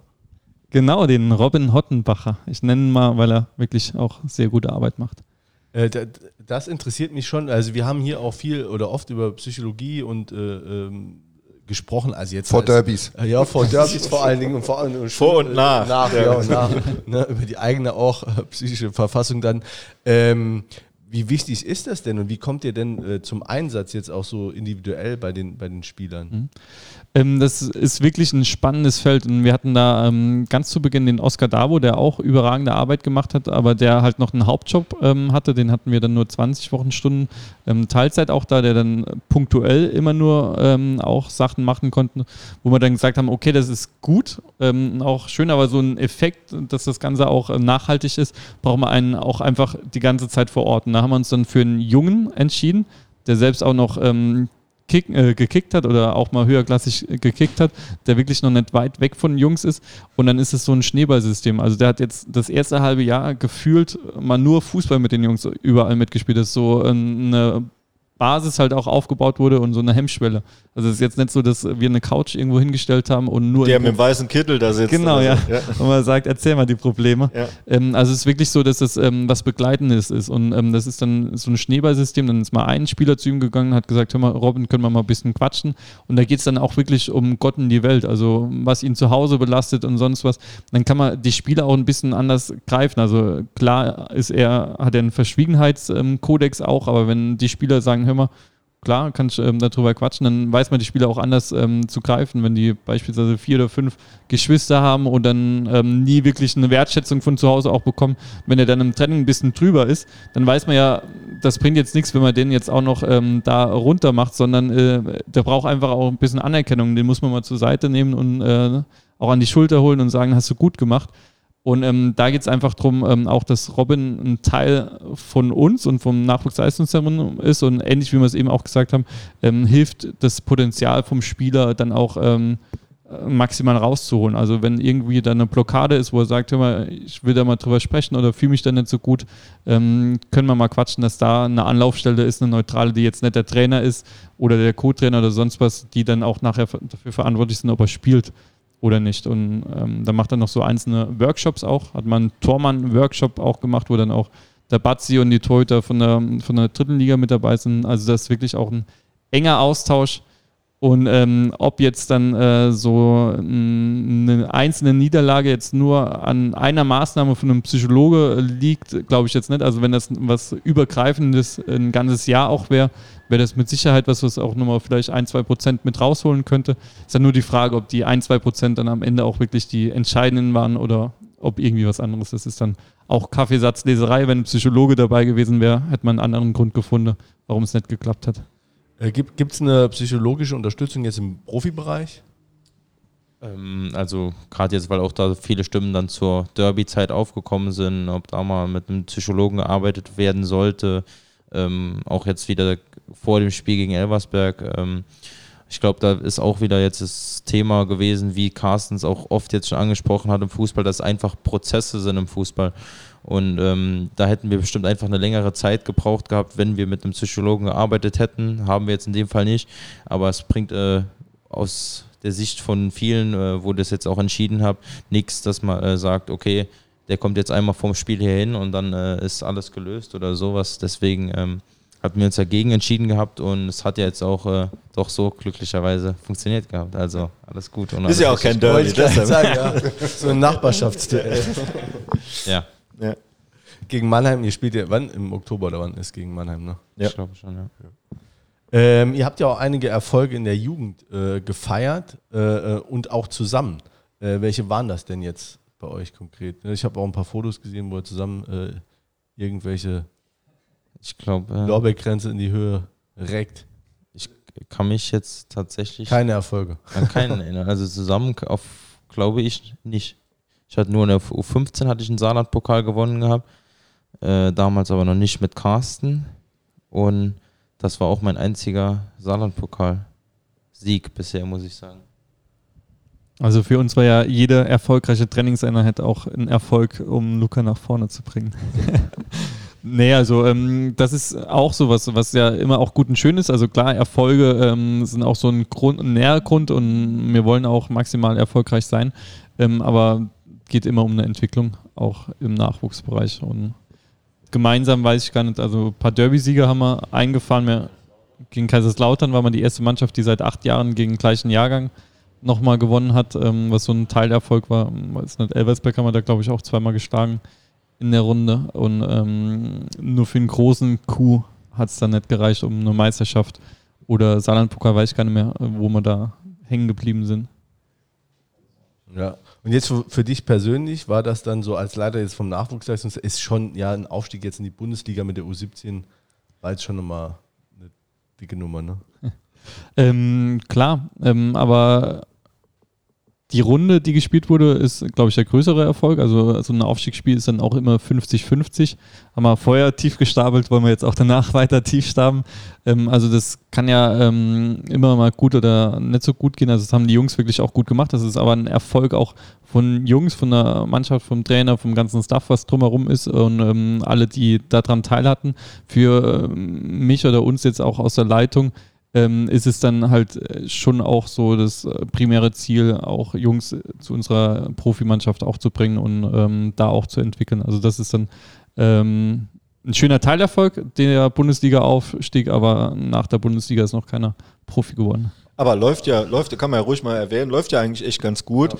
Das erste Spiel konnten wir auf Magenta TV sehen. Ähm, das ist äh, 5-1, denkt jeder, die sind untergegangen, so war es aber gar nicht. Es war eher ein bisschen unglücklich. Schon verdiente Niederlage, aber ja. äh, die Höhe gibt gar nicht so das, das Spiel wieder und dann jetzt zwei Unentschieden, glaube ich. Der Trainer von Bayern hat sogar nach dem, ähm, nach dem Spiel in Bayern gesagt, dass er mit dem Ergebnis zufrieden ist, aber mit der Art und Weise vom Spiel nicht, weil der Gegner einfach zu viel Ballbesitz auch hatte, äh, was ja dann schon, wenn Saarbrücken in Bayern am Campus für, weiß nicht was, wie viel Millionen spielt, schon ein Riesenkompliment ist. Und dann jetzt auch in Freiburg, ähm, auch unser Jugendleiter, ähm, der Nico Weismann, macht mit dem Trainer da die Trainerlizenz aktuell und da, ähm, der hat auch gesagt, er ist äh, komplett überrascht gewesen von der Art und Weise, wie wir gespielt haben und ähm, dass das wirklich auch ein toller Auftritt war. Und wir haben ein Abseitstor noch gemacht, das ich nicht ganz äh, als Abseits gesehen habe. Ähm, also es war auch die Möglichkeit, dort zu gewinnen. Ähm, und klar, das ist auch dann immer so die DNA und die Haltung, die wir angesprochen haben. Also wir wollen auch da mutig auftreten, wollen auch ähm, jetzt nicht irgendwie einen Bus packen, sondern es geht um eine Entwicklung. Und entwickeln können wir uns nur, wenn wir mit breiter Brust nach vorne gehen. Werdet, also wenn ihr mit breiter Brust da ankommt, äh, werdet ihr dann auch ernst genommen, jetzt so von gerade so von, von Mannschaften wie Bayern? Ähm, ich glaube schon, dass wir spätestens nach zehn Minuten ernst genommen wurden, so richtig. Und dann ist manchmal zu spät, einen Schalter auch umzulegen. Also wir hatten gegen Bayern wirklich auch ähm, ein, zwei gute Chancen, wo wir da auch ähm, Führung oder einen Ausgleich machen können. Ähm, und dann ist für die äh, schwierig. Natürlich, ähm, die Jungs dort äh, haben natürlich andere Name, Namen im Kopf in der Bundesliga, aber gerade das ist ja auch unser Vorteil und ähm, den sollten wir auch nutzen. Und ähm, wir nehmen sie ernst, kann ich mal hier von der Stelle sagen. Und vielleicht nimmt man uns dann auch jetzt äh, demnach ernst, weil Freiburg war ja, glaube ich, auch Tabellenführer oder Zweiter. Also ähm, ist nicht selbstverständlich, dass man da auch was mitnimmt.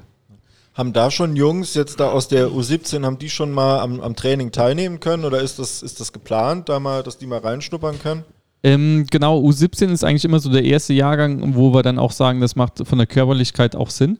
Ähm, letztes Jahr war es ja dann der Andy, der Tim, Rani, Jubelius, Felix hat ja auch jetzt ähm, gespielt.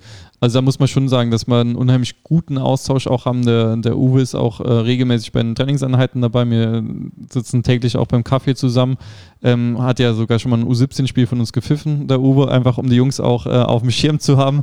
Ähm, also es ist schon so, dass, ähm, dass wenn da ein Talent dabei ist und wir sagen, das macht von der Körperlichkeit auch Sinn, weil es soll kein Trainingstourismus sein, dass jeder weiß, okay, irgendwann komme ich da mal an, sondern die kommen da an und werden eingeladen, wenn es dann auch Sinn macht, äh, wenn sie den Trainingsbetrieb in Anführungszeichen nicht stören und dann halt auch ihr Können dort zeigen können, werden, sollen, tun.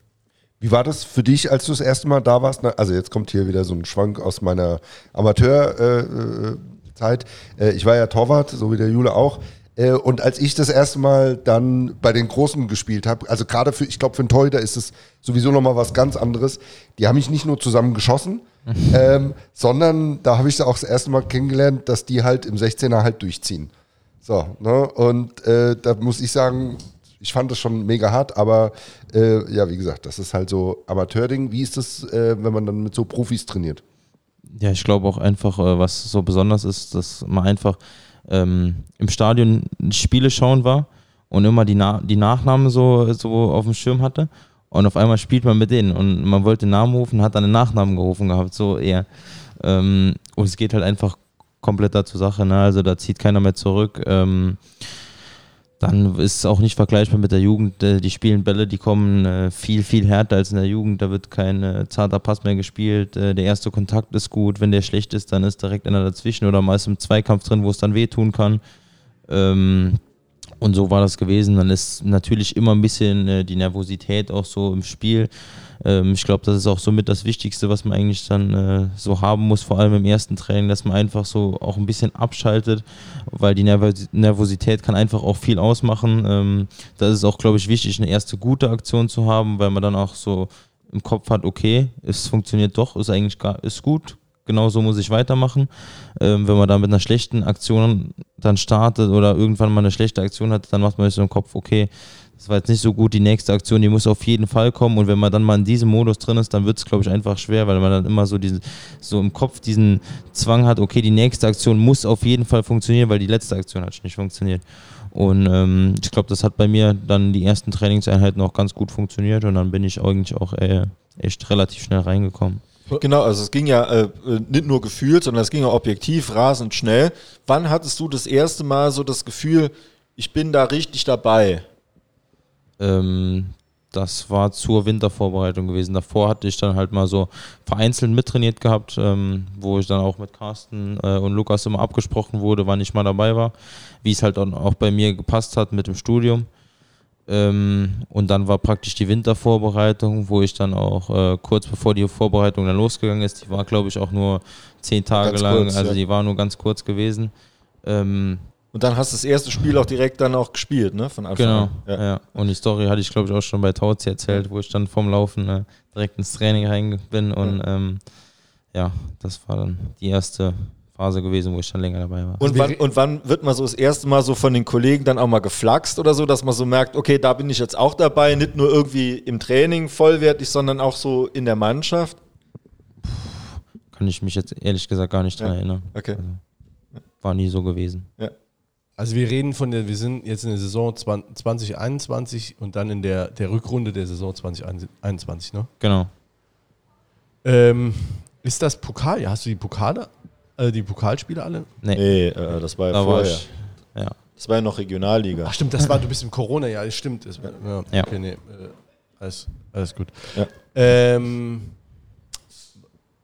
mach die mal kurz, weil ich, äh, ich habe meine Frage. Jetzt ist er raus. Hast du jetzt gerade angestellt, ja. Also jetzt kann jemand von euch was fragen. Ja, genau. Also jetzt nochmal dann, äh, und dann, dann hast du ja eigentlich, hast du jedes Spiel, glaube ich, gemacht, ne, in, in, der, in der Runde. Nee, nee, ich glaube, du hast erst Ich- zwei Spiele ausgesetzt, ne? Genau. Dann, ja. Es war ähm, das Spiel in Meppen war gewesen. Ja. Dann hatten wir, ähm, es war englische Woche gewesen. Wir sind nämlich von Meppen direkt nach Magdeburg gefahren. Und dann war ich in Magdeburg äh, 90 Minuten wieder draußen gewesen. Ähm, und ich glaube, dann war sogar dazwischen noch Lübeck gewesen. Und dann kam das Spiel in Rostock, wo Manu rot bekommen hatte. Und von da an hatte ich dann jedes Spiel gespielt gehabt, von Anfang an, außer gegen Dresden bin ich nach der Halbzeit irgendwann erst reingekommen, wenn ich mich richtig erinnere. Ja, müsste eigentlich so gewesen sein. Das war quasi die Saison, wo nur Geisterspiele dann noch waren. Ja. Ne? Genau. Ja, krass. Wie war das? Also wie jetzt für dich, ich meine, dann schaffst du es in den Profibereich und dann guckt keiner zu. Da hast Also, du geile Spiele in Rostock, ne, in Magdeburg, eigentlich mega Spiele. Auch bei, ne, bei uns wäre es auch toll gewesen. Vielleicht war es für mich äh, zu dem Zeitpunkt sogar besser gewesen so, weil er dann auch schon die Aufregung so da gewesen, einfach da gewesen war, dabei zu sein. Und dann hatte man erstmal so, okay, mit einem ruhigen Stadion, einfach nur so das äh, mulmige Gefühl und ein bisschen Nervosität. Und dass ich dann erst, nachdem ich äh, ein paar Spiele gemacht habe, auch in der dritten Liga, dass dann dann noch die Zu Zuschauer dazugekommen sind. Und da hatte ich dann vielleicht immer so Stück für Stück mehr bekommen und äh, dann war es eigentlich auch gut gewesen, so wie es war. Wie wichtig war dann so eine Person wie der Lukas Kwasniok?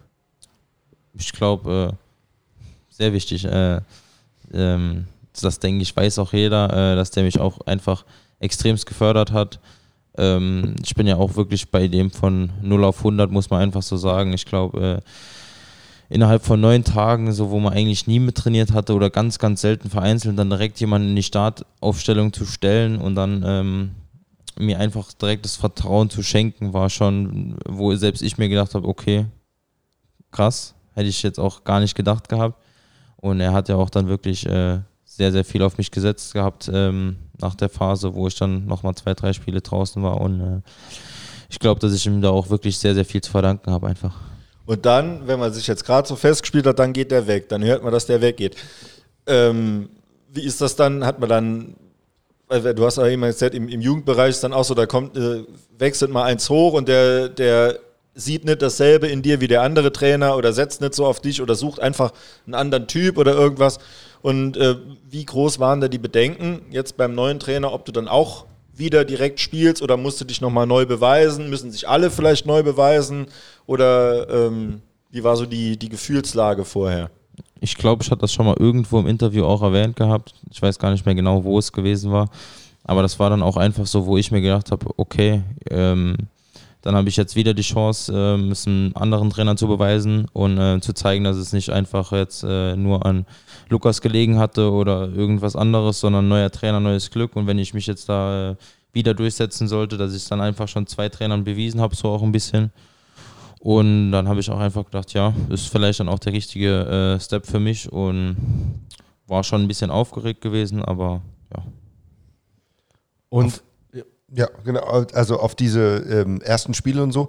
Hast du das Gefühl gehabt, dass du in, äh, im Jugendbereich genügend darauf vorbereitet worden bist und vielleicht anschließend hat dir irgendwas gefehlt? Also ich meine, ihr werdet euch ja wahrscheinlich auch so und so austauschen, aber na, ne? oder wir schicken ihn jetzt mal raus und dann kannst du es erzählen. Ähm, ich glaube, auf sowas, also auf den Moment selber kann mhm. man nicht vorbereitet werden. Das ist einfach äh, einmaliger Moment, der auch schwer vergleichbar ist. Ähm, aber an sich äh, habe ich schon gedacht gehabt, ich habe bestimmt meine Berechtigung, hier auf dem Platz zu stehen, sonst würde ich hier nicht stehen. Und äh, das habe ich mir einfach immer gesagt gehabt. Und habe ich gedacht, ja, dann kann ich es auch äh, ordentlich machen. Ich gebe einfach alles, ähm, versuche alles. Und wenn es am Ende des Tages nicht reicht, dann ist es so. Aber ich äh, kann mir auf jeden Fall nicht vorwerfen, dass ich alles gegeben habe. Und ähm, ist ja doch jetzt im Nachhinein alles gut gelaufen. Und ja, aber hättest du dir noch irgendwas gewünscht, ähm, wenn du jetzt so retrograd auf die Zeit im, im Jugendbereich beim, bei Saarbrücken äh, äh, schaust? Äh, ähm, ja, hat dir da irgendwas gefehlt oder was würdest du dir wünschen? Was würdest du ihm mitgeben, zu sagen, achte mal da bei den Jungs drauf, das hätte mir was gebracht? Kann ich jetzt sogar ehrlich sagen, obwohl Carsten gerade neben mir sitzt, fällt mir echt spontan nichts ein. Also kann ich jetzt nichts sagen dazu. Vielleicht auch, weil Carsten neben dir sitzt. ja, nee, nee, nee, das war schon so wirklich auch gemeint. Das, selbst wenn Carsten hier nicht sitzen würde, würde ich auch nichts sagen. Äh, ja, super. Du hast, du hast äh, äh, auch beim Tauzi, um ihn zum zwölften Mal hier zu droppen, äh, gesagt, dass der Carsten sehr eng mit den Profis zusammenarbeitet. Gibt es da äh, so Überschneidung oder, oder vielleicht auch Carsten an dich? Äh, ähm, fragt dann der Quasnik oder hat er dann nochmal gefragt, wie sieht es denn aus? Kann ich den da reinwerfen? Versichert er sich rück bei dir? Ähm, also ganz kurz noch äh, vorgespannt, äh, weil Luca ja jetzt erzählt hat mit den neun Tagen Training und dann hat er gespielt. Ähm, was halt auch wichtig ist zu wissen, auch für die Jugendspieler, das ist jetzt nichts, was er sich in den neun Tagen erarbeitet hat, sondern der Lukas hat ihn ja beim Vorbereitungsspiel gegen Homburg, also in der Sommervorbereitung gesehen, hat gesagt, Fußball spielen kann er. Wenn er jetzt noch athletisch was drauflegt, dann, ähm, dann hat er eine Chance. Dann hat er, glaube ich, ein halbes Jahr mit Christoph Fuhr ähm, brutal gearbeitet, ähm, wirklich äh, extra Schichten geschoben. Ich glaube, zwei bis dreimal die Woche waren das auch. Ähm, also das heißt, er hat sich das erarbeitet, dass er dann auch ähm, auf dem Level war, für die neun Tage auch zu bestehen. Also nicht, dass man dann denkt, okay, ich kicke jetzt einfach mal ein bisschen und bin dann neun Tage dabei, sondern er hat einen Plan gehabt, hat den unheimlich diszipliniert auch durchgezogen und hat sich deshalb selbst auch quasi das erarbeitet, da in der, in der Startelf dann auch zu stehen. Also harte Arbeit ist das A und O.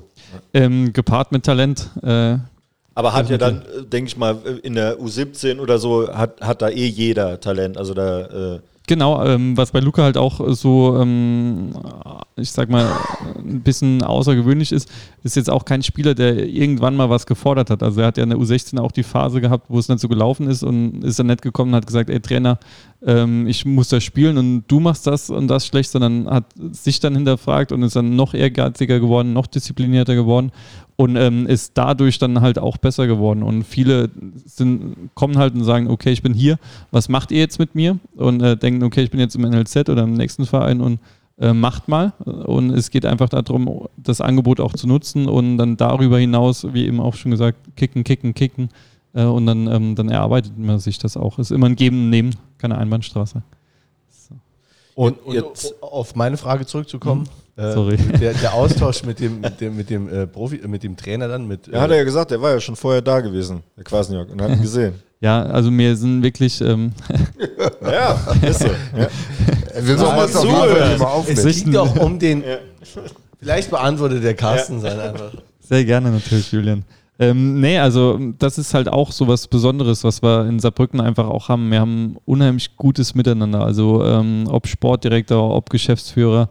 Ähm, wir sind alle quasi so ein Team äh, und ähm, sind dann auch gerne zusammen, äh, unterhalten uns gerne zusammen, tauschen uns aus, trinken Kaffee zusammen, gehen mal zusammen essen, gucken uns Spiele, Trainingseinheiten zusammen aus und glaube, das merken die Spieler auch, dass da im Verein ein unheimlicher Zusammenhalt auch ist. Und klar wird dann auch über jeder Spieler auch ausge, äh, ähm, ausgetauscht und ähm, über jeden Spieler auch geredet. Und ähm, dann geht es halt um Feinabstimmungen und schlussendlich liegt es dann immer am Spieler auch selbst, ob er das nutzt oder nicht. Die Bühne ist da. Okay. Hattest du zu dem Zeitpunkt oder, oder wann gab es den, den Profivertrag? Ähm, wann genau kann ich gar nicht sagen, aber da waren schon äh, vier, fünf Spiele gespielt. Also ich glaube, ich hatte so vier, fünf Spiele gespielt gehabt und dann hatte äh, ich den Vertrag unterschrieben gehabt. Okay, geht das, wie, wie geht das nochmal? Also da, warst du da noch in der, da warst du ja noch parallel in der. Ich war zu der Zeit eigentlich ja noch in der, oder spielberechtigt für die U19, also hätte noch U19 spielen können. Die Saison wurde aber abgebrochen wegen Corona damals, wo dann auch nur die Profiligen gespielt hatten. Und deswegen hatte ich äh, ja auch frei zu der Zeit gehabt, weil ich sonst wahrscheinlich oder sogar zur, bei der U19 trainiert hätte. Das war vielleicht dann auch ein bisschen mein Glück gewesen, dass man halt U19 nicht trainieren konnte. Und dann musste ich halt, wenn überhaupt, bei, der, äh, bei den Profis mit trainieren. Und das war dann vielleicht auch ein bisschen ein Stück weit Glück gewesen, muss man jetzt im Nachhinein sagen.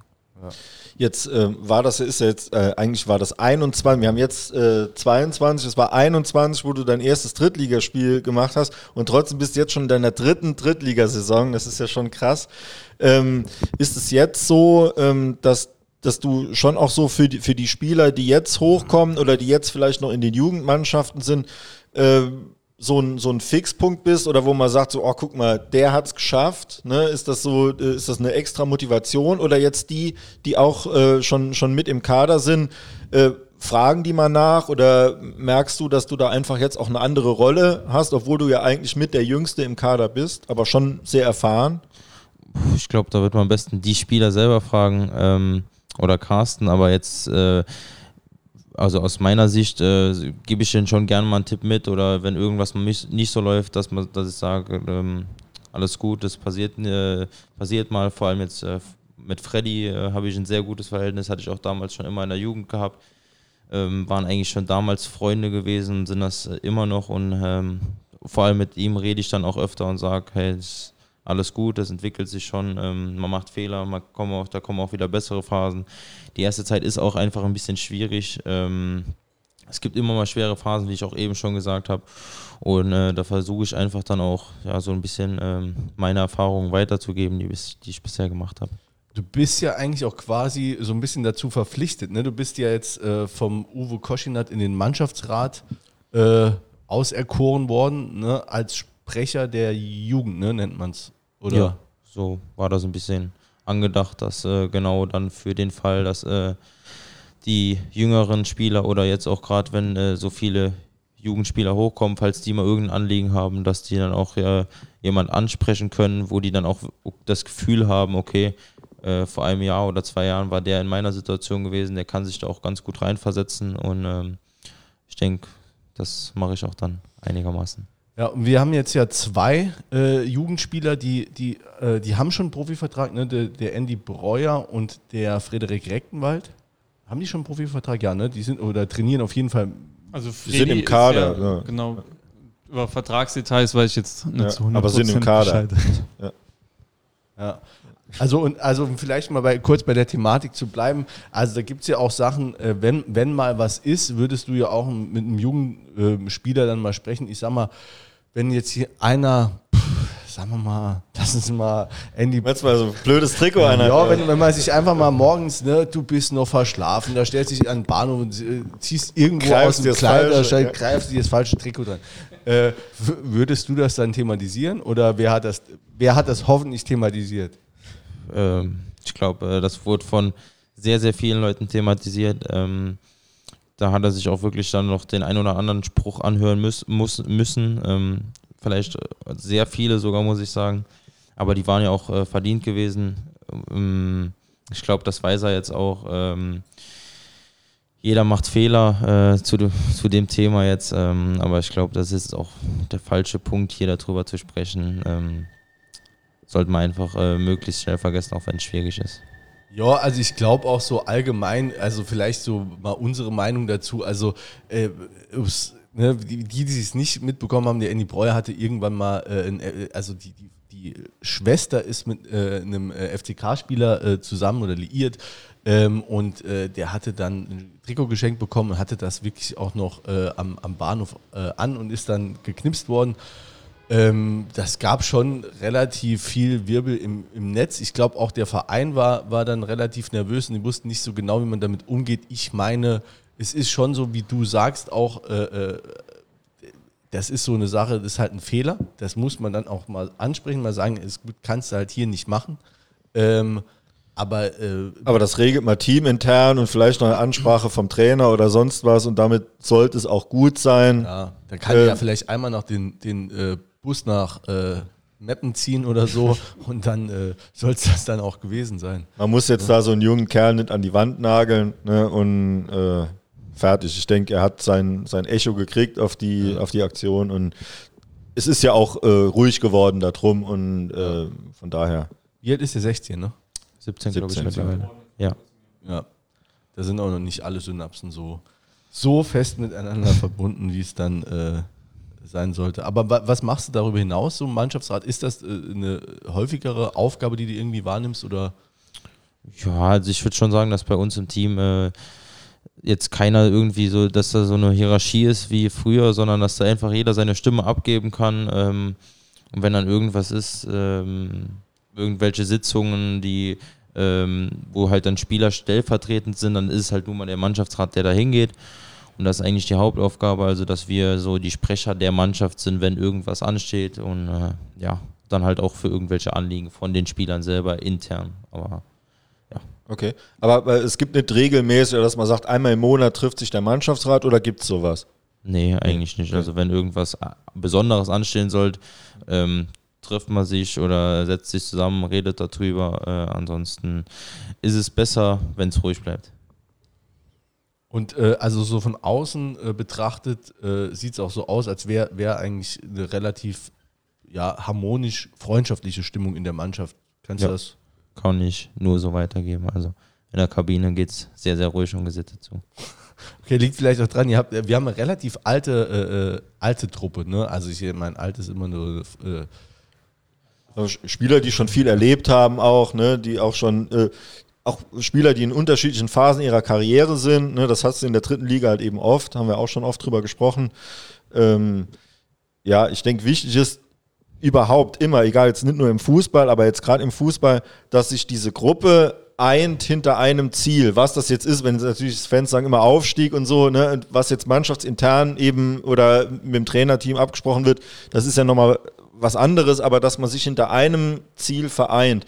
Und das hat, haben zumindest mal, also das überwiegende Teil der Fans haben das Gefühl, dass die Mannschaft an einem Strang zieht, auch das Trainerteam und dass man sich da, natürlich, dass man mal, äh, dass Mannschaft und Trainer mal unterschiedlicher Meinung sind oder dass, ne, und, ähm, jeder denkt immer, er ist der Beste und muss spielen und so. Das ist, ist ja auch ganz klar. Aber dass man sich immer wieder vereint hinter, hinter einem gemeinsamen Ziel und, und das auch versucht, gemeinsam zu erreichen. Also das ist der Eindruck, den, wir, den die Fans haben. Und äh, ja, von daher denke ich, dass das auch so ist, weil sowas kann man nicht faken. Genau. Man kann sich hinstellen, natürlich, ne, wir sind eine Einheit, aber jeder, der schon öfter Fußball guckt oder so irgendwie, der sieht ja, was läuft auf dem Platz, läuft einer für den anderen oder ne, kackt man sich direkt an, wenn, wenn ein Pass falsch kommt oder so. Und, und das ist alles nicht und von daher gehe ich mal davon aus, dass das so ist. Ähm, jetzt kam auch nochmal äh, einen besonders großen Umbruch gab es nicht, aber wie in äh, jeder Saison, es gibt auf jeden Fall, gab ein paar neue Spieler, auch dann, ähm, ich sag mal, relativ äh, große Namen auch dabei. Äh, wie war jetzt der äh, Integrationsprozess oder wie, wie, siehst du allgemein jetzt den Kader im Vergleich zum, zum letzten Jahr?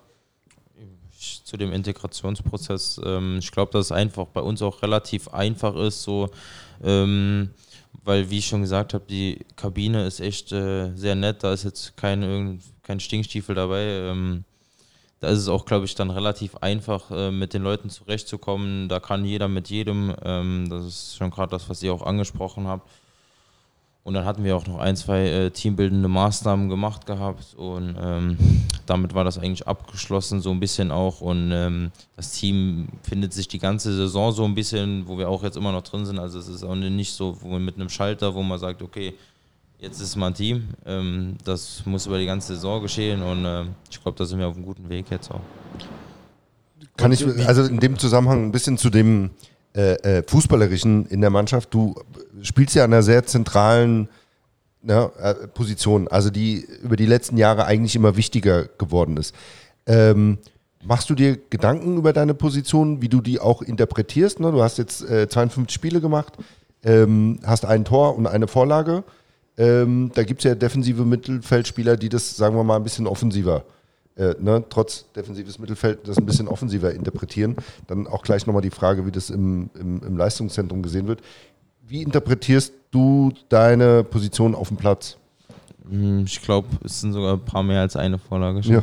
Ich glaube, fünf, sechs sind es schon. Steht, also, ja aber wirklich drin. Ja, steht auch, eine Vorlage. Ja, ich Vorlage okay, genau, ich dann, hab ich habe nie ja. nachgeschaut, aber ich glaube, war schon die eine oder andere mehr. Ähm, aber an sich äh, hatte ich die erste Zeit ja auch ähm, relativ defensiv gespielt gehabt und auch dann oft die Absicherung und war dann vorne nicht so beteiligt gewesen und war dann auch wirklich so, was ich schon eben gesagt habe, dass ich dann auch für die Mannschaft ein bisschen leide ähm, und einfach überall hingehe, wo ich hinkomme.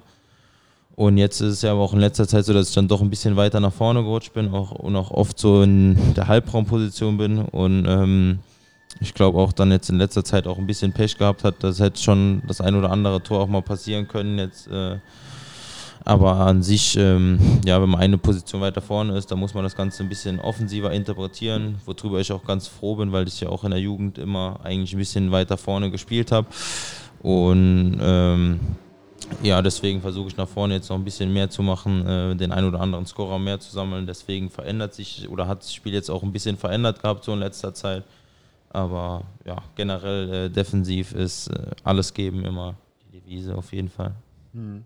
Ähm, aber ich habe es richtig verstanden, dir liegt es durchaus auch eher, wenn du, wenn, wenn, du noch ein bisschen das Offensiver auch interpretieren darfst.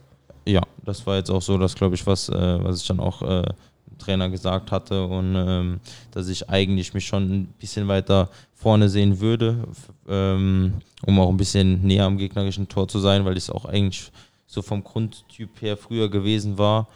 Ähm, deswegen bin ich auch ganz froh, dass ich jetzt ein bisschen weiter nach vorne gerutscht bin und. Achter hast du gespielt, ne? hat der Carsten gesagt. Genau. Ja. Ja. Ähm, im, äh, ähm, in der Ausbildung der Spieler im, im, im, im Leistungszentrum, ähm, na, also kommen wir mal weg von diesem Schwarz-Weiß. Ich glaube, das ist total wichtig immer, ne, dass, man, dass man in mehreren Schubladen denkt. Ähm, aber wenn du es dir jetzt aussuchen musst, bildest du lieber Spezialisten aus oder lieber Generalisten? Spezialisten. Ja, warum? Ähm, weil man eine Waffe braucht, um auch nach oben zu kommen. Und wenn man einfach nur ähm, stromlinienförmig ist, dann hat man mit Sicherheit auch eine Chance und ähm, kann es auch schaffen, aber ich denke, ähm, ist schon im Profibereich wichtig, dass man eine Waffe hat, die einen einfach auch abhebt äh, von den anderen, weil das ähm, die Basics sind da alle auf einem Niveau, also das ist alles äh, hochklassig und dann braucht man schon was, wo man sich noch von abhebt. Tobi Jennecke straft dich jede Woche Lügen. Wobei, ähm, er ist auch ein Raumdeuter. Ähm, ja ist auch eine Waffe, äh, das Spiel zu lesen, Positionen zu erkennen und äh, richtig zu stehen. Ähm, dann auch nochmal zu dem Fußballerischen, so die ähm, ersten Spiele, ne, die, ich habe heute viele Fragen mitgebracht. Ja, ne? echt mal, endlich mal. Er hat so, da muss man mal knipsen, er hat wirklich ja. so ein, äh, wirklich ein Büchlein ja, dabei. Ja, ich bin noch im Urlaub, da habe ich ein bisschen Zeit. Ne? Die Kinder waren heute im Schwimmbad, war, war mir langweilig. Nee, Quatsch. Ähm, äh, Einordnung so für dich der ersten Spiele, die jetzt gelaufen sind? Bist du, ähm, bist du zufrieden? Also erstmal mit dir selber? Mit mir selber ja, weil ich glaube ich gerade ähm, zum Ende der letzten Saison auch, wo ich dann auch die erste schwierige Phase hier bei den Profis hatte, nachdem ich dann doch ähm, längere Zeit raus war. Also ich glaube, mein letztes Spiel war ja dann gewesen in Magdeburg gewesen, was auch so ein bisschen ein Highlight-Spiel gewesen war. Glaube ich, war echt äh, für jeden Zuschauer äh, ein fantastisches Spiel gewesen. Und das war ja mein letztes Spiel gewesen. Dann äh, kam Corona und dann ähm, die Knie- oder die Patellasehnenprobleme hatte ich schon länger gehabt und habe dann gesagt, okay, ich muss jetzt äh, auskurieren, bevor es dann irgendwann noch schlimmer wurde, weil es schon äh, ja, ein bisschen weiter vorangeschritten war, sage ich jetzt mal, die Schmerzen. Ähm, und dann waren es ja im Endeffekt, glaube ich, acht bis neun Wochen, wo ich dann doch raus gewesen war. Und ähm, dann habe ich auch gemerkt gehabt, okay, die fehlen mir auch dann irgendwie ein bisschen so die acht, neun Wochen. Und ähm, das hat man auch am Ende der letzten Saison meiner Meinung nach ein bisschen gesehen gehabt, dass man, äh, ja, ich hatte auch selbst das Gefühl gehabt, okay, ich bin nicht bei 100 Prozent. Ähm, war dann auch wirklich sehr, sehr froh, als die Saison rum war, ähm, weil die auch echt Waren alle, alle, ja. ja. Ähm, Vor allen Dingen nach dem letzten Spiel. ja. Ähm, und dann hat mir der Urlaub dieses Jahr richtig, richtig gut getan gehabt, weil ich den auch so das Jahr davor gar nicht gehabt hatte, richtig mit äh, DFB-Lehrgang noch und ähm, dann war ich noch viel bei Christoph gewesen, habe da wieder viel gemacht gehabt und hatte eigentlich so nach dem ersten Profi-Jahr gar keine richtige Sommerpause gehabt und dieses Jahr war ich dann wirklich auch äh, viel im Urlaub gewesen, muss ich sagen und der hat mir richtig gut getan und bin, glaube ich, dann auch einfach mit 100% wieder zurückgekommen und habe meiner Meinung nach auch die ersten Spiele echt ordentlich gespielt gehabt und bin jetzt froh, wieder endlich bei 100% angekommen zu sein, vielleicht sogar noch einen Tick besser als davor. Du hast auch, also gibt auch der Kicker quasi hier Notendurchschnitt, also du hast jetzt sechsmal auch gespielt, sechs, fünf, glaube ich, äh, fünf Start an, ja. Einsätze und ein, einmal eingewechselt, 2,9 Notendurchschnitt. Da muss man immer sagen, der Kicker geht erstmal von aus, bei einer soliden Leistung bist du bei 3,5. Ne? Also es ist schon äh, überdurchschnittlich. Überdurchschnittlich, ja. ja. Kann man einfach so sagen. Ähm, deine persönlichen Ziele für die Saison, was hast du da? Oder ich glaube, die habe ich jetzt eben schon angesprochen. Vielleicht mal auch Richtung Tor. Ein paar Vorlagen mehr, die der Kicker dann auch listet oder äh, ein paar Tore ähm, wären schon ganz cool. Ähm, ansonsten bin ich, glaube ich, auch einfach sehr mannschaftsdienlich und äh, versuche einfach ähm, viel dem Team zu geben, wo man auch dann äh, nicht direkt als äh, Laie sieht, viele Wege zu machen, viel äh, zu schließen ähm, und dann einfach möglichst äh, viele Punkte zu holen, lange oben dabei zu sein und ähm, dann wird man am Ende der Saison sehen, wofür es reicht. Also da wird da weniger in der Mannschaft diskutiert als jetzt äh, in den Fanforen. Also, äh, oder. Ja, gut, also ich glaube, wir hatten uns intern, äh, kann ich jetzt auch sagen, das Ziel gesetzt gehabt, 60 Pluspunkte zu holen. Wir hatten jetzt Jahre davor immer unter 60 Punkten gehabt, 59, glaube ich, waren es letztes Jahr gewesen.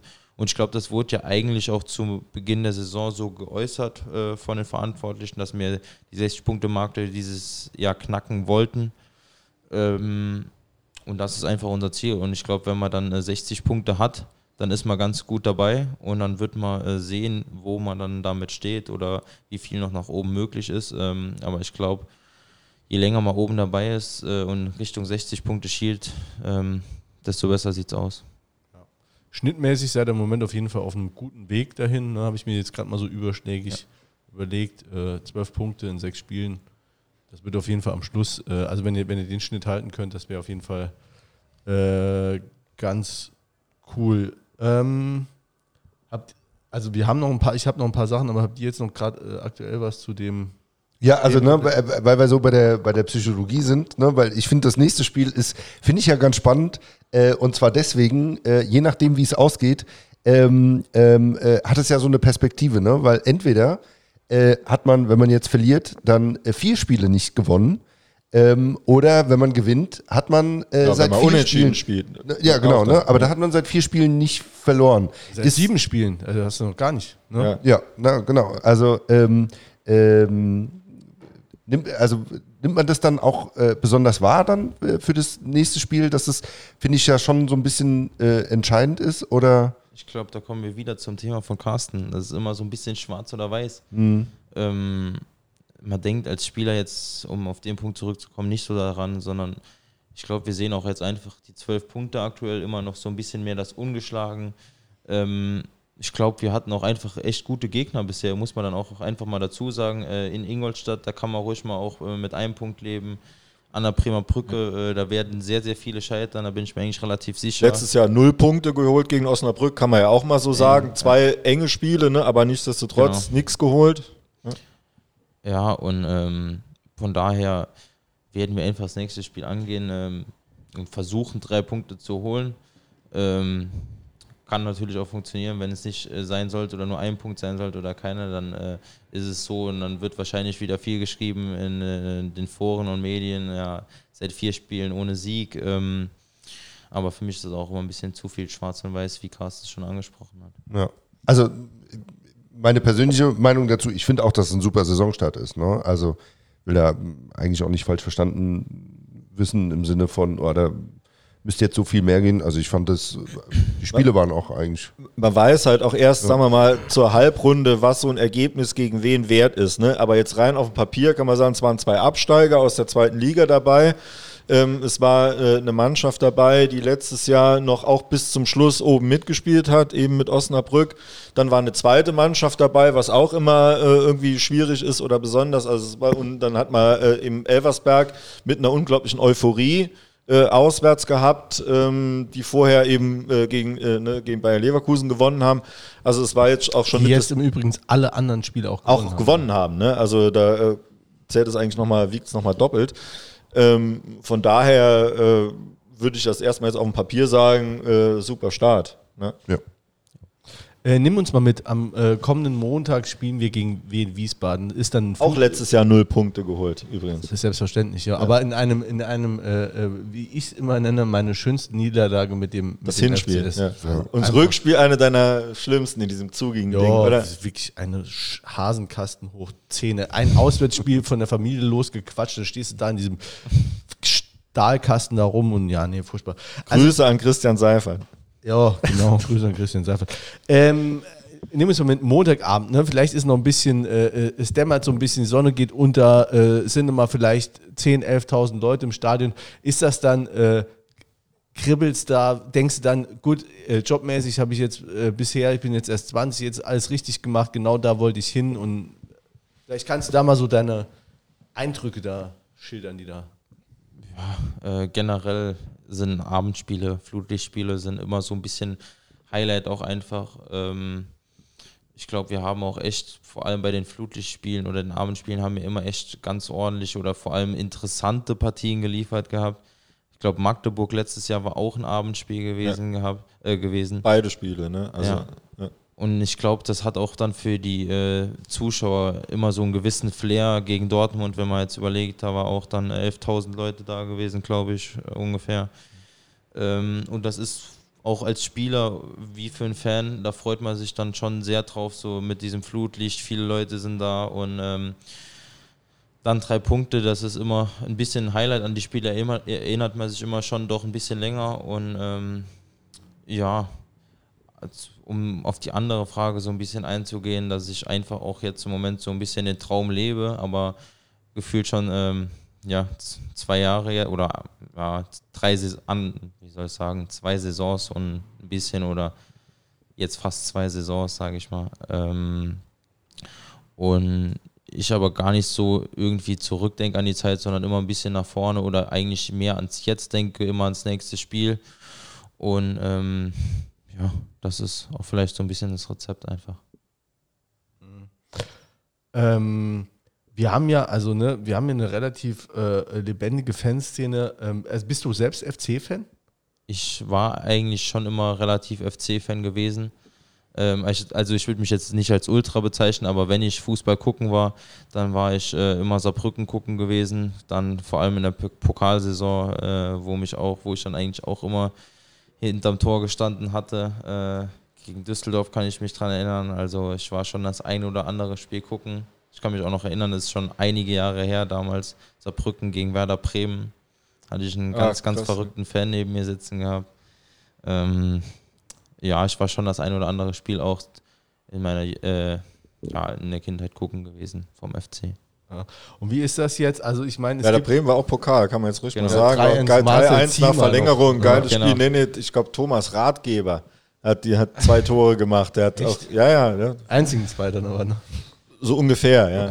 Also, Hä, gegen Bremen hatte Zima doch auch ein so abgefälschtes Ding, oder? War das nicht Zima? Ich weiß nur, auf jeden Fall Siegtor, ähm, Vorlage, ähm, mein, ja, weiß nicht mehr. Aber war auf jeden Fall äh, mega Vorlage, so ein Konter, war richtig geil gemacht und Ratgeber läuft allein auf dem Tor, war zu und äh, macht das total abgezockt. Also es war, war geil. Ja. Ähm, also wir haben jetzt, ne, hast du eben auch schon gesagt, wir haben jetzt so eine Euphorie wieder, also jetzt schon ne, die zweite oder dritte Saison hintereinander. Also es ist ja wirklich so, die Leute begeistern sich dafür im Blog. Ähm, aber genauso schnell schlägt es auch um, die Stimmung. Also es, es gibt ja auch, ne, es gab diesen äh, Innenraum. Sturm, Platzsturm war es ja nicht, aber diesen Innenraumsturm, also unsäglich gegen Köln oder es gibt ja, ja auch nach den Derby-Niederlagen war das, äh, ähm, also äh, wo es dann Spruchbänder schon, gab ja, und so. Spruchbänder ja. und äh, wurde mal Support äh, kurz verweigert und so. Also überrascht dich das, diese, dieser Ausschlag in beide Richtungen über, oder überrascht das die Mannschaft dann auch? Ähm, ich glaube, dass mittlerweile auch sich die, äh, die Mannschaft so ein bisschen daran gewöhnt hat. Also ich glaube, das kann in beide Richtungen extrem ausschlagen, wenn man da jetzt wirklich wie jetzt die ersten drei Spiele äh, die wir gewonnen haben, dass es einfach dann auch eine riesen Euphorie ist, dass man gefühlt hier ähm, durch Saarbrücken laufen kann und alles machen kann als Spieler. Ähm, umgekehrt ist es dann auch so, wenn man dann halt mal ein paar Spiele verliert, dass man dann lieber zu Hause bleibt. Und ähm, so ist es halt einfach und äh, ich glaube, damit kann jeder umgehen und ja, es ist einfach toll, wie die Fans sich einfach für den Verein äh, begeistern und deswegen ist das dann auch äh, verständlich für die Spieler, wenn wir auch mal äh, zwei, drei schlechte Spiele machen, dass äh, dann auch zu Recht äh, Kritik aufkommt. Ähm, muss auch so sein, da soll ruhig jeder seinen Unmut äußern können. Ähm, da sind wir auch Profi genug, um damit abzukönnen. Ähm, deswegen ist das schon alles im Rahmen, alles in Ordnung und jeder kann damit umgehen. Ja, wie, wie ist so die Ansprache äh, für dich jetzt? Also bist jetzt in den letzten zwei Jahren, anderthalb Jahren jetzt so auch eine, ich nenne es mal öffentliche Person geworden. Wirst du oft angesprochen? Wie ist das so für dich im Umgang mit den, mit den Fans?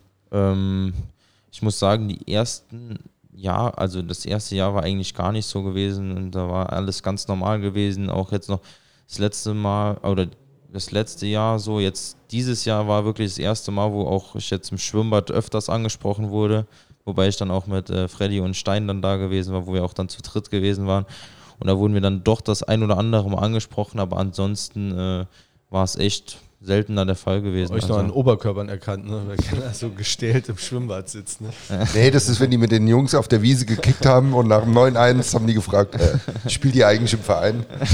Ist sowas eigentlich überhaupt noch drin? Also darfst oder sagst du jetzt, also wenn wir jetzt kurz im Schwimmbad, oder nee, der Uwe hört, hört eh nicht zu, ne? Aber dass du sagst, komm, wir kicken mal noch kurz hier äh, mit oder denkst dann, ey, wenn ich jetzt hier schief drehe oder umknick, dann kriege ich ich weiß gar nicht, ob da irgendwie die Möglichkeit noch ist, dann irgendwo zu spielen. Ich bin dann auch mal echt froh, wenn ich kein Fußball spielen muss, muss ich sagen. Ne? Dann mache ich lieber anderes, lege ich mich lieber einfach so ins äh, Schwimmbecken rein, ohne gegen den Ball zu treten, wenn ich im Schwimmbad bin. Sehr verständlich. Carsten, wie, wie, wie guckst du die Spiele? Oder ich gehe mal davon aus, dass du auch die Spiele der ersten Mannschaft verfolgst. Wie, wie guckst du die? Ähm, ja, also wenn es geht, jetzt letzte Woche war es parallel äh, in Osnabrück, da konnte ich es leider nicht schauen, da haben wir in Freiburg gespielt. Ansonsten ähm, sitze ich auf der Tribüne und ähm, wie eben schon gesagt, beim ersten Spiel war es schon so, dass ich da jeden Pass dann auch mitgezuckt habe. Es ist jetzt ein bisschen ähm, ruhiger geworden, aber man freut sich natürlich unheimlich, wenn da ein eigener Junge dann auch auf dem Blatt steht und ist äh, sehr stolz auch darauf. Also ähm, immer eine tolle Geschichte und ähm, allgemein ist ja auch der eigene Verein, äh, wo man ja sehr Also gehst du da auch noch aus dem Sattel, wenn jetzt der Grimaldi in der 93 Minuten Nummer einnetzt oder äh, siehst du das eher aus mit professioneller Distanz? Analytisch. Ähm, nee, ich glaube, da kann man nicht im Sattel sitzen bleiben, wenn der in der 93. Minute das Ding da auch nochmal reinmacht. Also das ist ja einfach, ähm, da sind wir schon sehr verwöhnt auch, glaube ich, im Stadion, dass wir so Sensationen auch immer geboten bekommen und da ist man natürlich emotional auch mit dabei. Ähm, muss natürlich auch sagen, ähm, dass äh, auch mal irgendwann ein Spiel verloren wird und ähm, man sollte einfach auch immer das Engagement, das Invest der Mannschaft ähm, auch wertschätzen, weil es sollte auch ein eingespieltes Team sein, Fans und äh, Mannschaften. Das haben wir die letzten Jahre ja eigentlich immer auch in der Regel top gehabt, dass da die Unterstützung auch ähm, super war und ich glaube, das ähm, weiß die Mannschaft auch zu wertschätzen. Und ähm, die Fans wissen es, glaube ich, auch zu wertschätzen, dass die Mannschaft sich da auf dem Feld zerreißt. Und trotzdem kann da mal ein Spiel verloren gehen, aber es geht immer um die Art und Weise. Ja, ich glaube auch so gewisse Fankultur muss von einigen auch noch erlernt werden, weil das, also ähm, da sind einfach eine Menge dazugekommen in den letzten Jahren, ne? weil wir hatten eigentlich über Jahre hinweg ja einen Schnitt von 3.000, 4.000 Zuschauern und wenn dann eben der, der sich mal eben mal verdoppelt, dann kommen naturgemäß einfach viele neue dabei und äh, vielleicht mit einer, mit einer gesteigerten Erwartungshaltung und äh, FC-Fan sein heißt auch eben äh, ein bisschen leiden können und das muss man dann eben die Kultur auch mal mittragen. Man hatte eben sechs, sieben Jahre, wo man sagen muss, also nach dem Abstieg aus der Drittligasaison, äh, damals unter, unter Sasic, was schon ein grausames Jahr war, da hat man niemanden mitnehmen können dorthin, selbst wenn man selber immer geht. Und dann danach kamen dann diese bleiernen Jahre in Völkling. Da hast du eigentlich auch niemanden äh, für begeistern können, guten Gewissens, dass du sagen kannst, gehst mal hin, es ist saugeil. Und dann stehst du dann dort vor 3000 Leuten und rufst in den Wald. Also äh, du musst ja irgendwie jemanden begeistern und das geht auch geht ja erst wieder und dann hatten wir eine Saison Geisterspiele. Es geht ja erst seit letztem Jahr nochmal, dass du jemanden mitnehmen kannst und sagen, hier wird was geboten, hier wird Fußball gespielt. Das ist nicht wie jemand vielleicht immer Champions League guckt oder so. Das ist vom Niveau her ein bisschen drunter, aber dafür ist es eben ehrlicher Fußball und die Jungs triffst du mal in der Stadt und äh, da kannst du auch mal hingehen und die kommen halt auch zu, ne, zu uns in Podcast oder so, was du dann eben in der Bundesliga oder so schon längst nicht mehr hast, wo das alles halt eben ähm, auf einer ganz anderen Ebene abgeht. Aber dieses Pfund, das, das man da hat, und damit kann man jetzt auch wuchern. Da kann auch jeder Fan eben sagen, ich nehme jemanden mit oder ich nehme zwei, drei mit, weil es wird ne, es ist immer eigentlich ein geiler Abend, auch wenn man verliert. Ja, aber das ist halt so ne, auch eine Frage der Erwartungshaltung. Ne? Wir hatten auch in der letzten Saison viele Spiele, die, die in, in den letzten Minuten gewonnen wurden. Dann hast du gegen Ferl den, den äh, Siegtreffer in der letzten Sekunde. Der Grimaldi macht gegen Dortmund 2 noch den in der 93. Minute und dann denken ein paar gegen Aue, hä, wie kann das jetzt sein? Ne? Also wir, jetzt pfeift der ab, wir haben noch gar nicht äh, getroffen. Ne? Also ich glaube, da gibt es schon so ja, aber äh, ist doch gut so, dass die Erwartungshaltung so hoch ist. Ähm, ich glaube, das haben wir uns dann auch ein Stück weit erarbeitet, äh, wenn man immer so Highlights bietet und dass die Leute darauf warten. Ähm, wir warten auch dann darauf, aber äh, leider kann das nicht immer funktionieren. Ja, aber ich meine, äh, die Highlights, also das, was Peter auch gesagt hat, die hast du halt vorher jahrelang, jahrelang nicht gehabt. Also das waren ja Trauerspiele. Also selbst die Derbys gegen Homburg, da haben wir mal eins, ich schätze mal vier, fünf Jahre her, äh, da hat der Jakob in der letzten Minute in, äh, in Elfmeter reingemacht.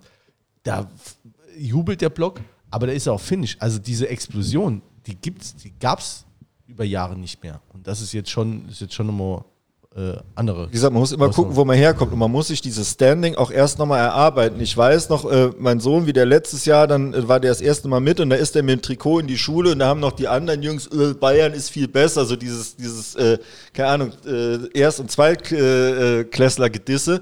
Und da waren jetzt aber schon zwei aus der Klasse, die immer gesagt haben, ne, äh, Saarbrücken ist ja schlecht. Die waren jetzt schon im Stadion und fanden es total geil. Jetzt waren wir eben auf Fuerteventura im Cluburlaub und da hat er dann auch, die haben dann auch auf dem, so auf einem kleinen Bolzi gehabt und haben da gekickt und da waren dann auch welche und da war einer dabei mit Chelsea-Trikot Nummer 11 Werner, weißt du, denke ich mal, welche Eltern ne, kaufen einem Kind sowas und der hat sich dann nachher aber auch geoutet irgendwie, äh, äh, äh ah ja, ist das Saarbrücken und der, der kam nicht aus Mannheim, da habe ich direkt gesagt, wieso hast du kein Waldhof-Trikot. Ja, ne?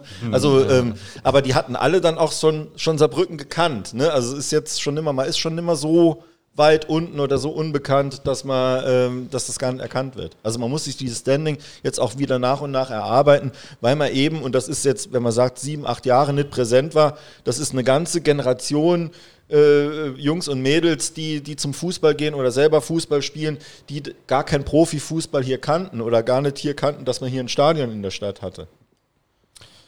Ähm, wir nehmen äh, uns ja regelmäßig hier auch raus, mal Spiele zu analysieren, ne, auf dem Niveau, äh, auf dem wir es eben können. Ne? Äh, und ähm, da, da muss ich jetzt gerade einhaken. Jetzt Du hast, jetzt ja, ja, du, musst, einmal, du hast recht gehabt eben. Das war wirklich Marcel Ziemer. Ich habe ein anderes Spiel im, im äh, Kopf gehabt. Diese Größe muss ich jetzt haben. Aber es gab ein Pokalspiel, wo Thomas Ratgeber es 2-1 gemacht hat. Das war aber nicht Moment. Bremen. Jetzt habe ich Gänsehaut. Oder? Es ist alles aufgenommen für die Ewigkeit. Äh, wir haben 2 zu 2 gespielt äh, in, an der Bremer Brücke in Osnabrück. Der Uwe Koschinat, der heute übrigens Geburtstag hat, alles Gute vom Studio Blau-Schwarz an dieser Stelle an dich. Wir erwarten die du es nie Einladung, ne? Ja, ja. Ähm, irgendwann laden wir nochmal ein. Ähm, Er uns zum Geburtstag. Ach so, ja gut, da warten wir, glaube ich, noch ein bisschen. Ähm, wie, wie hast du, also der Uwe sagt, äh, es war, der, war ein Schritt in die richtige Richtung. Äh, wie, wie hast du es gesehen? Vom Felde aus? Ähm, ich glaube, wir hatten das Spiel einfach dieses Mal ein bisschen offener gestaltet gehabt, wo es dann auch ähm, für beide ein bisschen mehr Umschaltmöglichkeiten gab. Ähm, die Tore, die hatten wir eigentlich echt äh, gut rausgespielt gehabt, muss man dann auch einfach sagen. Ähm, und dann halt äh, ist es auch sehr, sehr schwer gegen so einen Gegner wie äh, Osnabrück, die auch einfach schon wirklich sehr viel Qualität vorne drin haben, ähm, alles wegzuverteidigen. Und dann waren halt einfach zwei Aktionen dabei, wo wir äh, nicht 100% dabei sind. Und äh, dann hat es halt hinten zweimal geklingelt gehabt. Aber ich glaube schon, dass wir äh, schon ein ordentliches Spiel gemacht haben. Ähm, nachher noch eine riesen Chance haben, wo wir sogar noch das Spiel gewinnen können. Aber genauso gut kann es auch auf der anderen Seite äh, 3-2 für Osnabrück ausgehen. Deswegen glaube ich, ist es schon so in Ordnung gewesen mit dem 2-2. Jetzt frage ich mal so als Halbleihe. Da muss man jetzt auch gar keine Namen und so nennen. Das kann auch gerne der Carsten beantworten, wenn du nicht okay, willst. Äh, bei dem 2-2, da sagt jeder oder wenn man liest, äh, der Jakob läuft dir nur hinterher. So, ähm, aber muss nicht einer aus der Abwehr, weil ich glaube, es stehen vier oder fünf stehen am eigenen Strafraum. Muss da nicht einer rausrücken dem entgegen? Das würde ich sagen, nämlich. Also da darf man halt auch oft nicht so eine Spieldynamik ähm, außer Acht lassen. Also es ist immer leicht, das Bild anzuhalten und dann zu sagen, okay, da schiebt man einen Meter rüber und da schiebt man einen Meter rüber und jeder denkt sich ja auch was dabei. Und ähm, das war einfach so eine hohe Dynamik, dass da die Ordnung nicht gepasst hat, dass der Raum vor der Abwehr nicht besetzt war, der da eigentlich dann auch besetzt sein sollte. Und ähm, von daher ähm, war es jetzt nicht nur der eine Fehler, sondern es war schon vorher in einer Kette, ähm, wo die Statik nicht ganz gepasst hat. Und ähm, deshalb kann man da nicht sagen, das war dran schuld und ähm, ist einfach so einer Spieldynamik auch geschuldet gewesen. Aber eigentlich darf der Raum nicht frei sein. Der ne? sollte So. besetzt sein, ja. Ja. Sehr gut gesehen.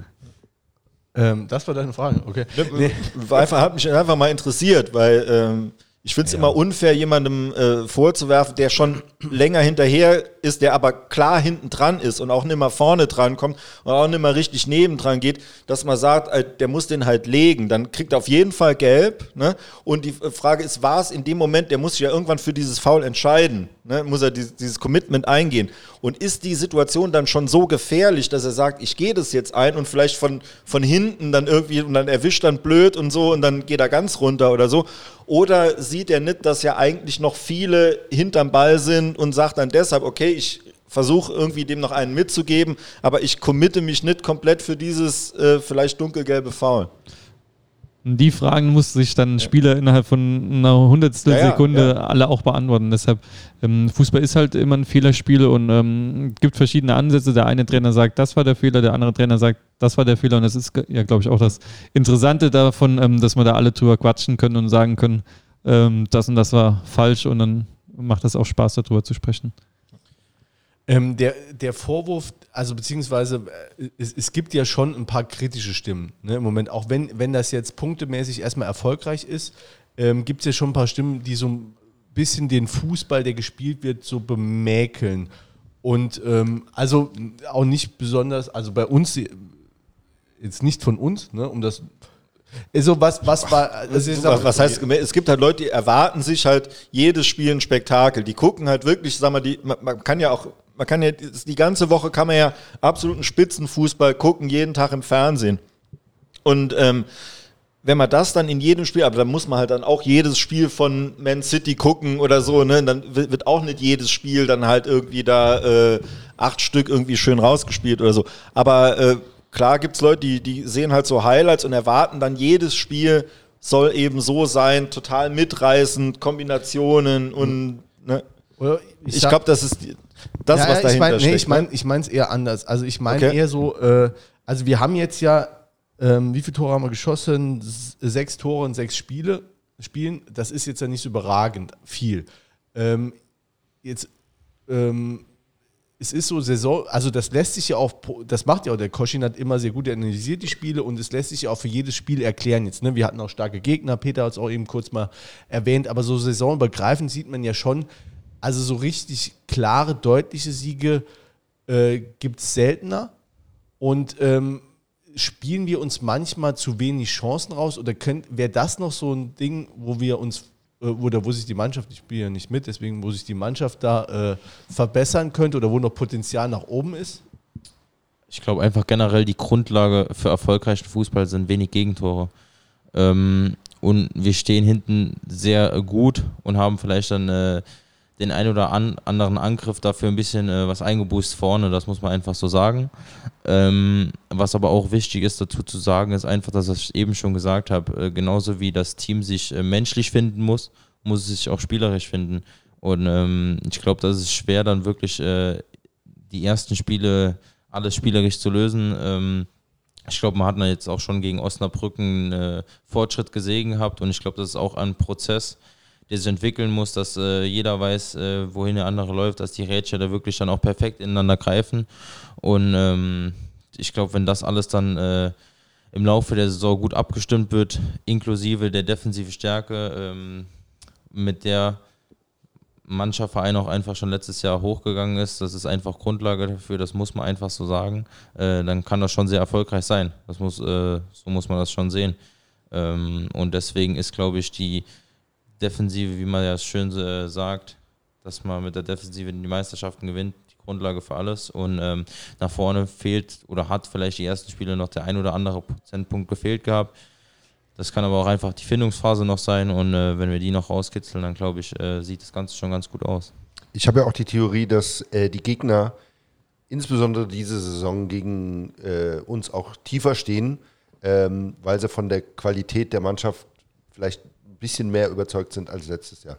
Würdest du das bestätigen oder merkt man das auf dem Platz nicht so? Ähm, doch, jetzt kann schon sein. Also vor allem Aue war jetzt, äh, glaube ich, auch schon sehr auffällig gewesen, wie tief die gestanden hatten. Ähm, die hatten ja gerade das Spiel vorher die Hütte voll bekommen. Genau. Und da war es dann auch echt schwierig gewesen. Ich glaube, dass wir sogar das Spiel da auch, dass wir ordentliche Anlagen hatten, vor allem die erste Hälfte bis ins letzte Drittel von Aue. Und da war dann wirklich einfach so, das ist dann halt irgendwie so die Feinjustierung, die noch nicht gestimmt hat, die ich gerade auch angesprochen habe. Weil im letzten Drittel ist es halt immer enger und da ist es noch schwieriger durchzukommen. Und bis dahin hatten wir uns ordentlich durchgespielt gehabt. Und da hat einfach so ein bisschen der letzte Punch gefehlt, der letzte Ball gefehlt gehabt ähm, oder der richtige Abschluss. Und das ist das halt, was äh, da so ein bisschen gefehlt hat. Und dann ging das Spiel halt 0-0 aus und man hat nur einen Punkt mitgeholt. Ähm, aber damit muss man dann auch mal leben können. Aber ich denke schon, äh, dass wir uns dann jetzt auch äh, immer besser darauf einstellen, gegen tief, tiefer stehende Gegner zu spielen. Ähm, war auch wieder heute so ein bisschen äh, Bestandteil des Trainings gewesen. Und ähm, ich glaube schon, dass das äh, besser und besser werden kann jetzt in naher Zukunft. Ähm, was für Spiel äh, erwartet ihr am kommenden Montag gegen Wien Wiesbaden? Ähm, ich glaube, Wiesbaden ist jetzt vor allem die letzten Spiele echt richtig gut unterwegs. Also ähm, wird ein sehr, sehr schwieriger Gegner wieder. Die sind auch richtig gut in letzter, äh, letzter Zeit drauf. Ähm, ich könnte mir auch vorstellen, dass äh, wieder ein Spektakel wird für die Zuschauer. Also ich glaube, äh, da lohnt es sich vorbeizuschauen. Ähm, ja, auch da. Damit sei hier auch mal die Werbetrommel gerührt. Geht ins Stadion, ihr Freunde. Genau. Ähm, und ich glaube, da ist auch wieder die Grundlage, wie ich schon gerade angesprochen habe, hinten gut stehen und dann nach vorne äh, die Angriffe noch ein bisschen besser ausspielen und dann äh, kann man damit auf jeden Fall mit drei Punkten nach Hause fahren. Die haben ja den, den Nilsson, der hat uns ja letztes Jahr, also das, äh, das 1-0 hat der äh, gemacht im, im Rückspiel und ich glaube im, im äh, Hinspiel hat er auch eins oder ein oder zwei gemacht. Ähm, der ist ja jetzt weg. Da hat jeder, wir haben hier vorher mit, mit, äh, vor der Saison mit Dominik Rossi gesessen und da haben wir gesagt, wenn der bleibt, wird äh, äh, Wiesbaden auf jeden Fall eine Mannschaft, die oben mitspielt. Es ist ja gegangen, sind die trotzdem oben dabei. Ne? So viel mal zu, zu den Analysen hier. Ähm, aber die äh, sind ansonsten ja zusammengeblieben und haben auch letztes Jahr, äh, die waren ja auch so, so siebter, achter, eigentlich so in unserem, in, in unserer Range. Ähm, das ist ja allgemein auch in, in der Liga was, wo wir auch schon oft drüber gesprochen haben, dass das Leistungsniveau extrem eng beisammen ist, dass du eigentlich kaum eine Mannschaft hast, wo ganz klar ist, die kommen und die schießen wir hier ab. So, das, das gibt's ja, gibt's ja eigentlich gar nicht. Ähm, ähm, wie, wie, äh, ist das nicht auch einfach manchmal sau anstrengend, dass du genau weißt, du gehst jetzt auf den Platz und du weißt genau, der Gegner, der, der hängt sich total rein und die, die, oder die hauen sich genauso rein wie wir und das ist halt nichts mit, da machst du, ne, gehst über die Seite, da haben die einen, der, der, der kriegt gar nichts auf die Kette und dann machst du da zwei, drei Buden direkt irgendwie nach 20 Minuten. Ja, ich glaube einfach, ähm, dass man auch in den Ergebnissen der dritten Liga sieht. Also da ist es seltenst so, dass irgendeiner äh, mal abgeschossen wird und dass einfach alles sehr nah beieinander ist. So viel auch zu diesem Vorwurf, man gewinnt immer nur knapp. Ne? Wenn man die allgemein die Spiele, ja. äh, Ergebnisse anguckt, die sind eigentlich immer knapp. Ja. Ja, fand ich jetzt aber gerade in der, in der, zu Beginn dieser Saison gar nicht. Also fand ich schon einige sehr klare Ergebnisse. Elversberg hat einmal hochgewonnen, 60 hat, hat hochgewonnen. Meppen, nee, Duisburg hat auch, also es waren ein paar, paar äh, äh, höhere Sachen dabei. Muss ich jetzt mal gerade, also ja, aber allgemein, wenn man jetzt auch die letzte Saison auch guckt. Äh, ne? Im Generellen sind ja. die Ergebnisse schon enger. Dieses Jahr waren schon ein paar Ausreißer dabei. Elversberg hat jetzt auch echt mal ein paar Mal höher gewonnen gehabt. Ähm, aber ja, deswegen ist bei uns auch, wie bei vielen anderen, auch immer ein bisschen enger. Ähm, das muss man dann einfach, einfach dazu sagen. Und es ist halt auch einfach, ja, die Leistung ist sehr nah bei, beieinander von jedem Spieler. Und ähm, deswegen ist auch jedes Spiel einfach ähm, voller Einsatz gefordert und da muss man dann auch 100% Kampf haben, um überhaupt eine Möglichkeit haben zu gewinnen. Und das ist dann auch immer ein bisschen die Grundlage dafür und dann kommen auch noch spielerische Aspekte dazu. Ähm, du hast äh, jetzt noch einen Vertrag äh, für diese aktuelle Spielzeit, ne? Und noch für die nächste Spielzeit. Ah, nächste Spielzeit auch nochmal. Oh, mega. Da sind wir beruhigt. Ne? Ja, wir haben eben. Da können wir heute gut schlafen. ähm, steht, äh, ähm, wäre das trotzdem so, auch wenn die, also dass der Verein schon mal denkt, oh, den, das ist so ein äh, junger Spieler, den äh, will ich äh, länger an uns binden. Es gibt ja mal Vierjahresverträge oder so, dass, dass so Gespräche schon mal äh, geführt wurden oder angekündigt wurden oder ist da noch keiner? Nee, ich glaube, ich habe jetzt noch einen äh, Vertrag, der noch über diese, also noch zwei Saisons geht, praktisch bis 24. Ich hatte den ja auch dann relativ schnell, nachdem ich meinen Pro-Vertrag unterschrieben hatte, hatte ich ja auch relativ schnell verlängert gehabt. Ähm, und ja, das habe ich ja auch schon einfach gemacht, weil ich mich auch sehr wohl hier gefühlt hatte. Äh, und da habe ich mir auch jetzt gar keine Gedanken drüber gemacht gehabt. Also ähm, das ist auch das, was ich eben schon gesagt habe, so dass ich einfach immer so ein bisschen von Spiel zu Spiel denke und gar nicht so langfristig denke. Und äh, da wird man schon sehen, aber generell habe ich ja noch Vertrag bis 24. In der Bundesliga ist es ja oft so mittlerweile, dass man sagt, man geht ungern äh, in, ins letzte Vertragsjahr. Ähm, also da denke ich, oder will ich jetzt gar kein Prophet sein, dass es schon, sag mal, bis zur Winterpause oder unmittelbar nach der Winterpause sich da schon was tun könnte in die eine oder andere Richtung. Ja, Sage ich jetzt mal im Jule einfach so. Musst du gar nichts zu sagen, weil ist klar, Vertragsinhalt und Vertragssachen ist halt, äh, ja, sind sehr sensible Informationen. Extrem sensibel, ja. ja. Ähm, aber so äh, persönlich, ich meine, du, du, also der Schritt zum Profitum ist jetzt äh, äh passiert vor anderthalb Jahren. Jetzt hast du dich ja wirklich in der dritten Liga gefestigt, bist ein Spieler, äh, auf den auch viele von außen blicken, ne? bist auch bei, bei Sportjournalisten im Blickfeld und natürlich auch bei, äh, bei Scouting-Abteilungen von, von Vereinen.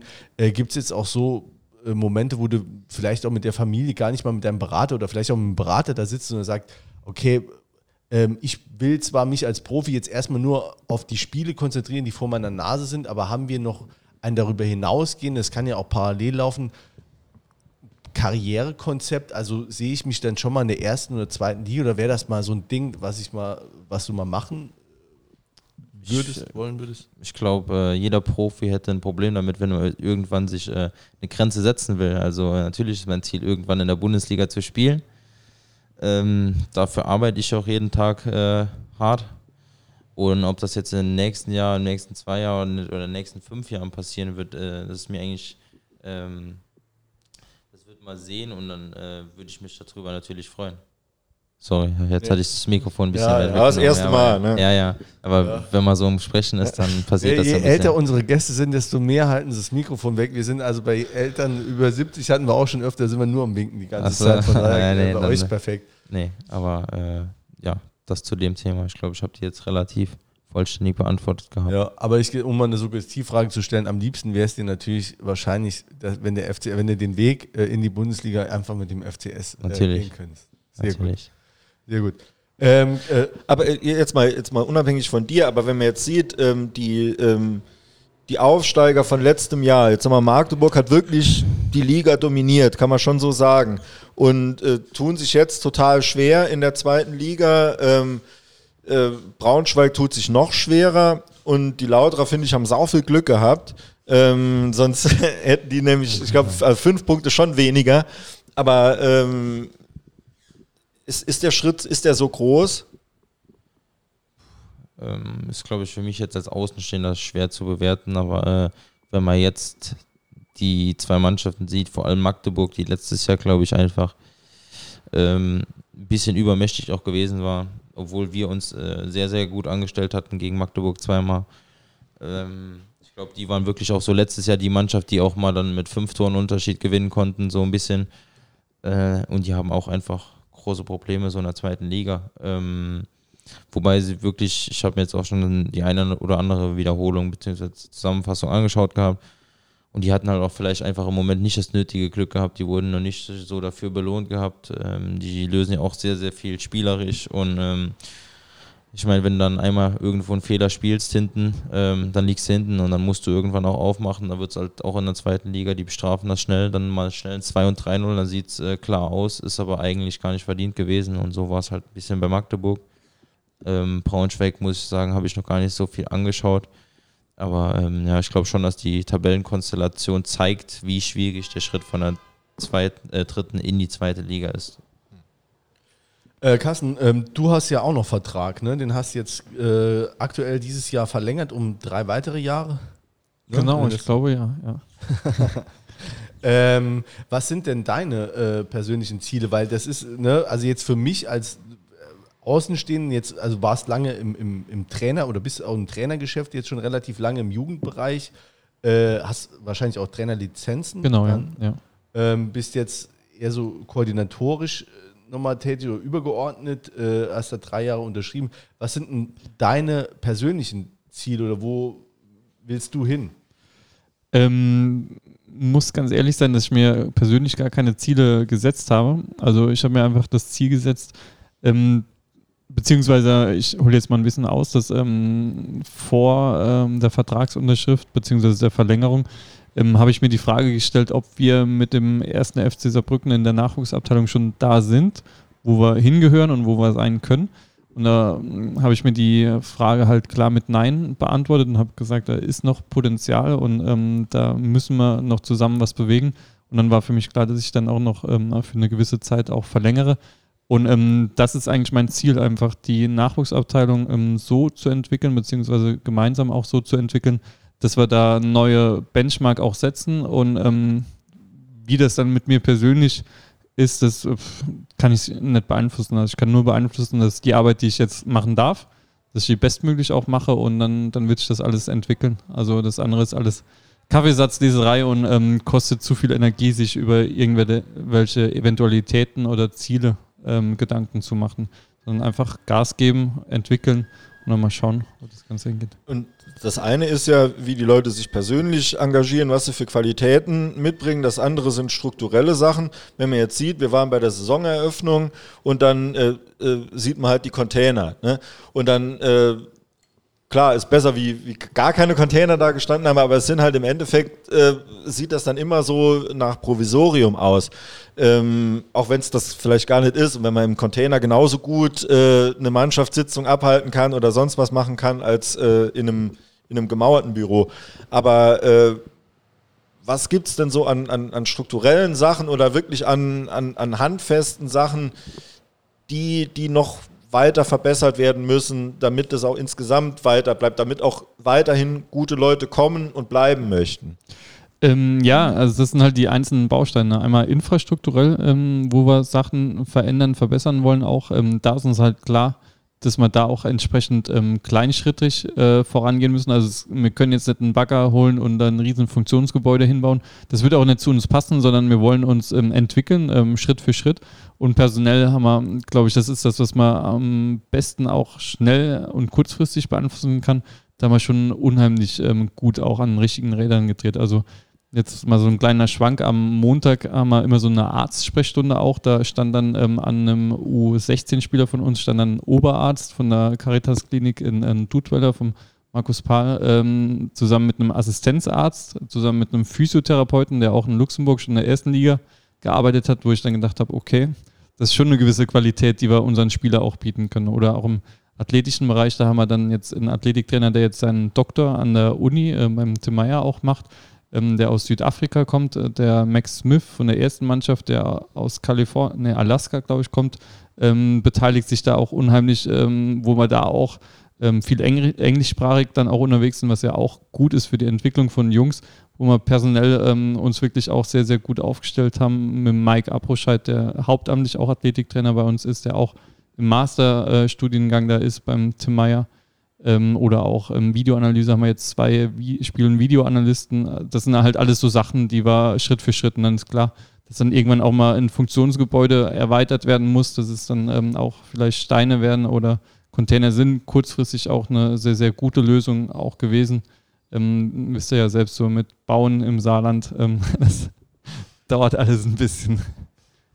Und äh, äh, sind das dann auch so die Benchmarks, die du setzen willst? Äh, äh also genau diese personelle, diese, dieses, äh, diese Exzellenz jetzt äh, in, in, den Mitarbeitern oder, oder ja, sportlichen und, und ärztlichen Kompetenzen?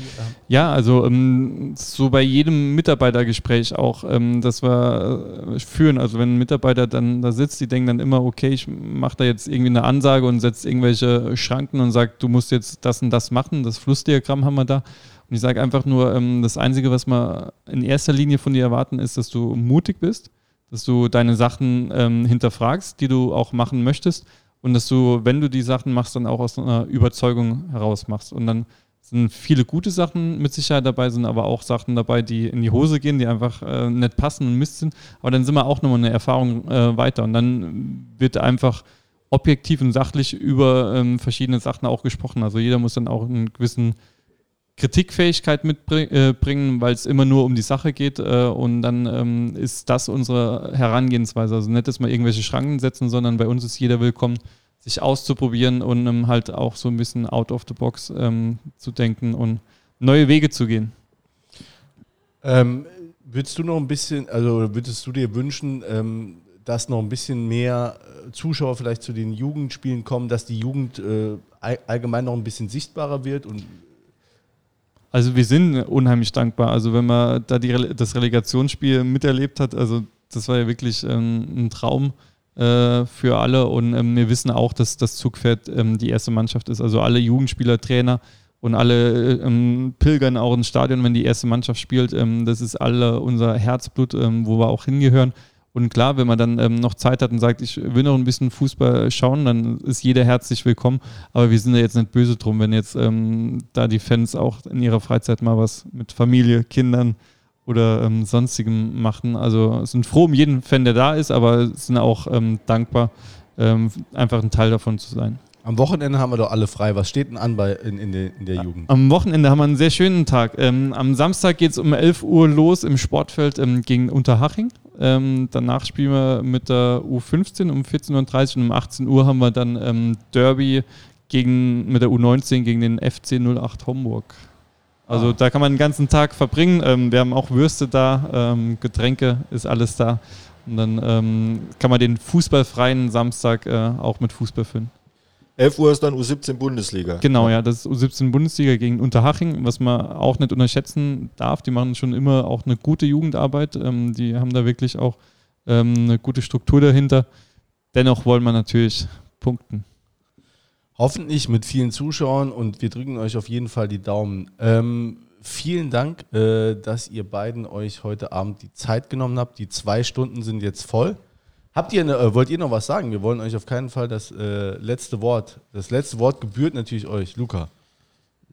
Was ich noch sagen wollte, vielen Dank für die Einladung. Ich wollte mich noch bedanken. Äh, hat echt Spaß gemacht hier. War eine schöne Runde gewesen und äh, wünsche allen Zuhörern noch einen schönen Abend. Und ansonsten war es das von meiner Seite.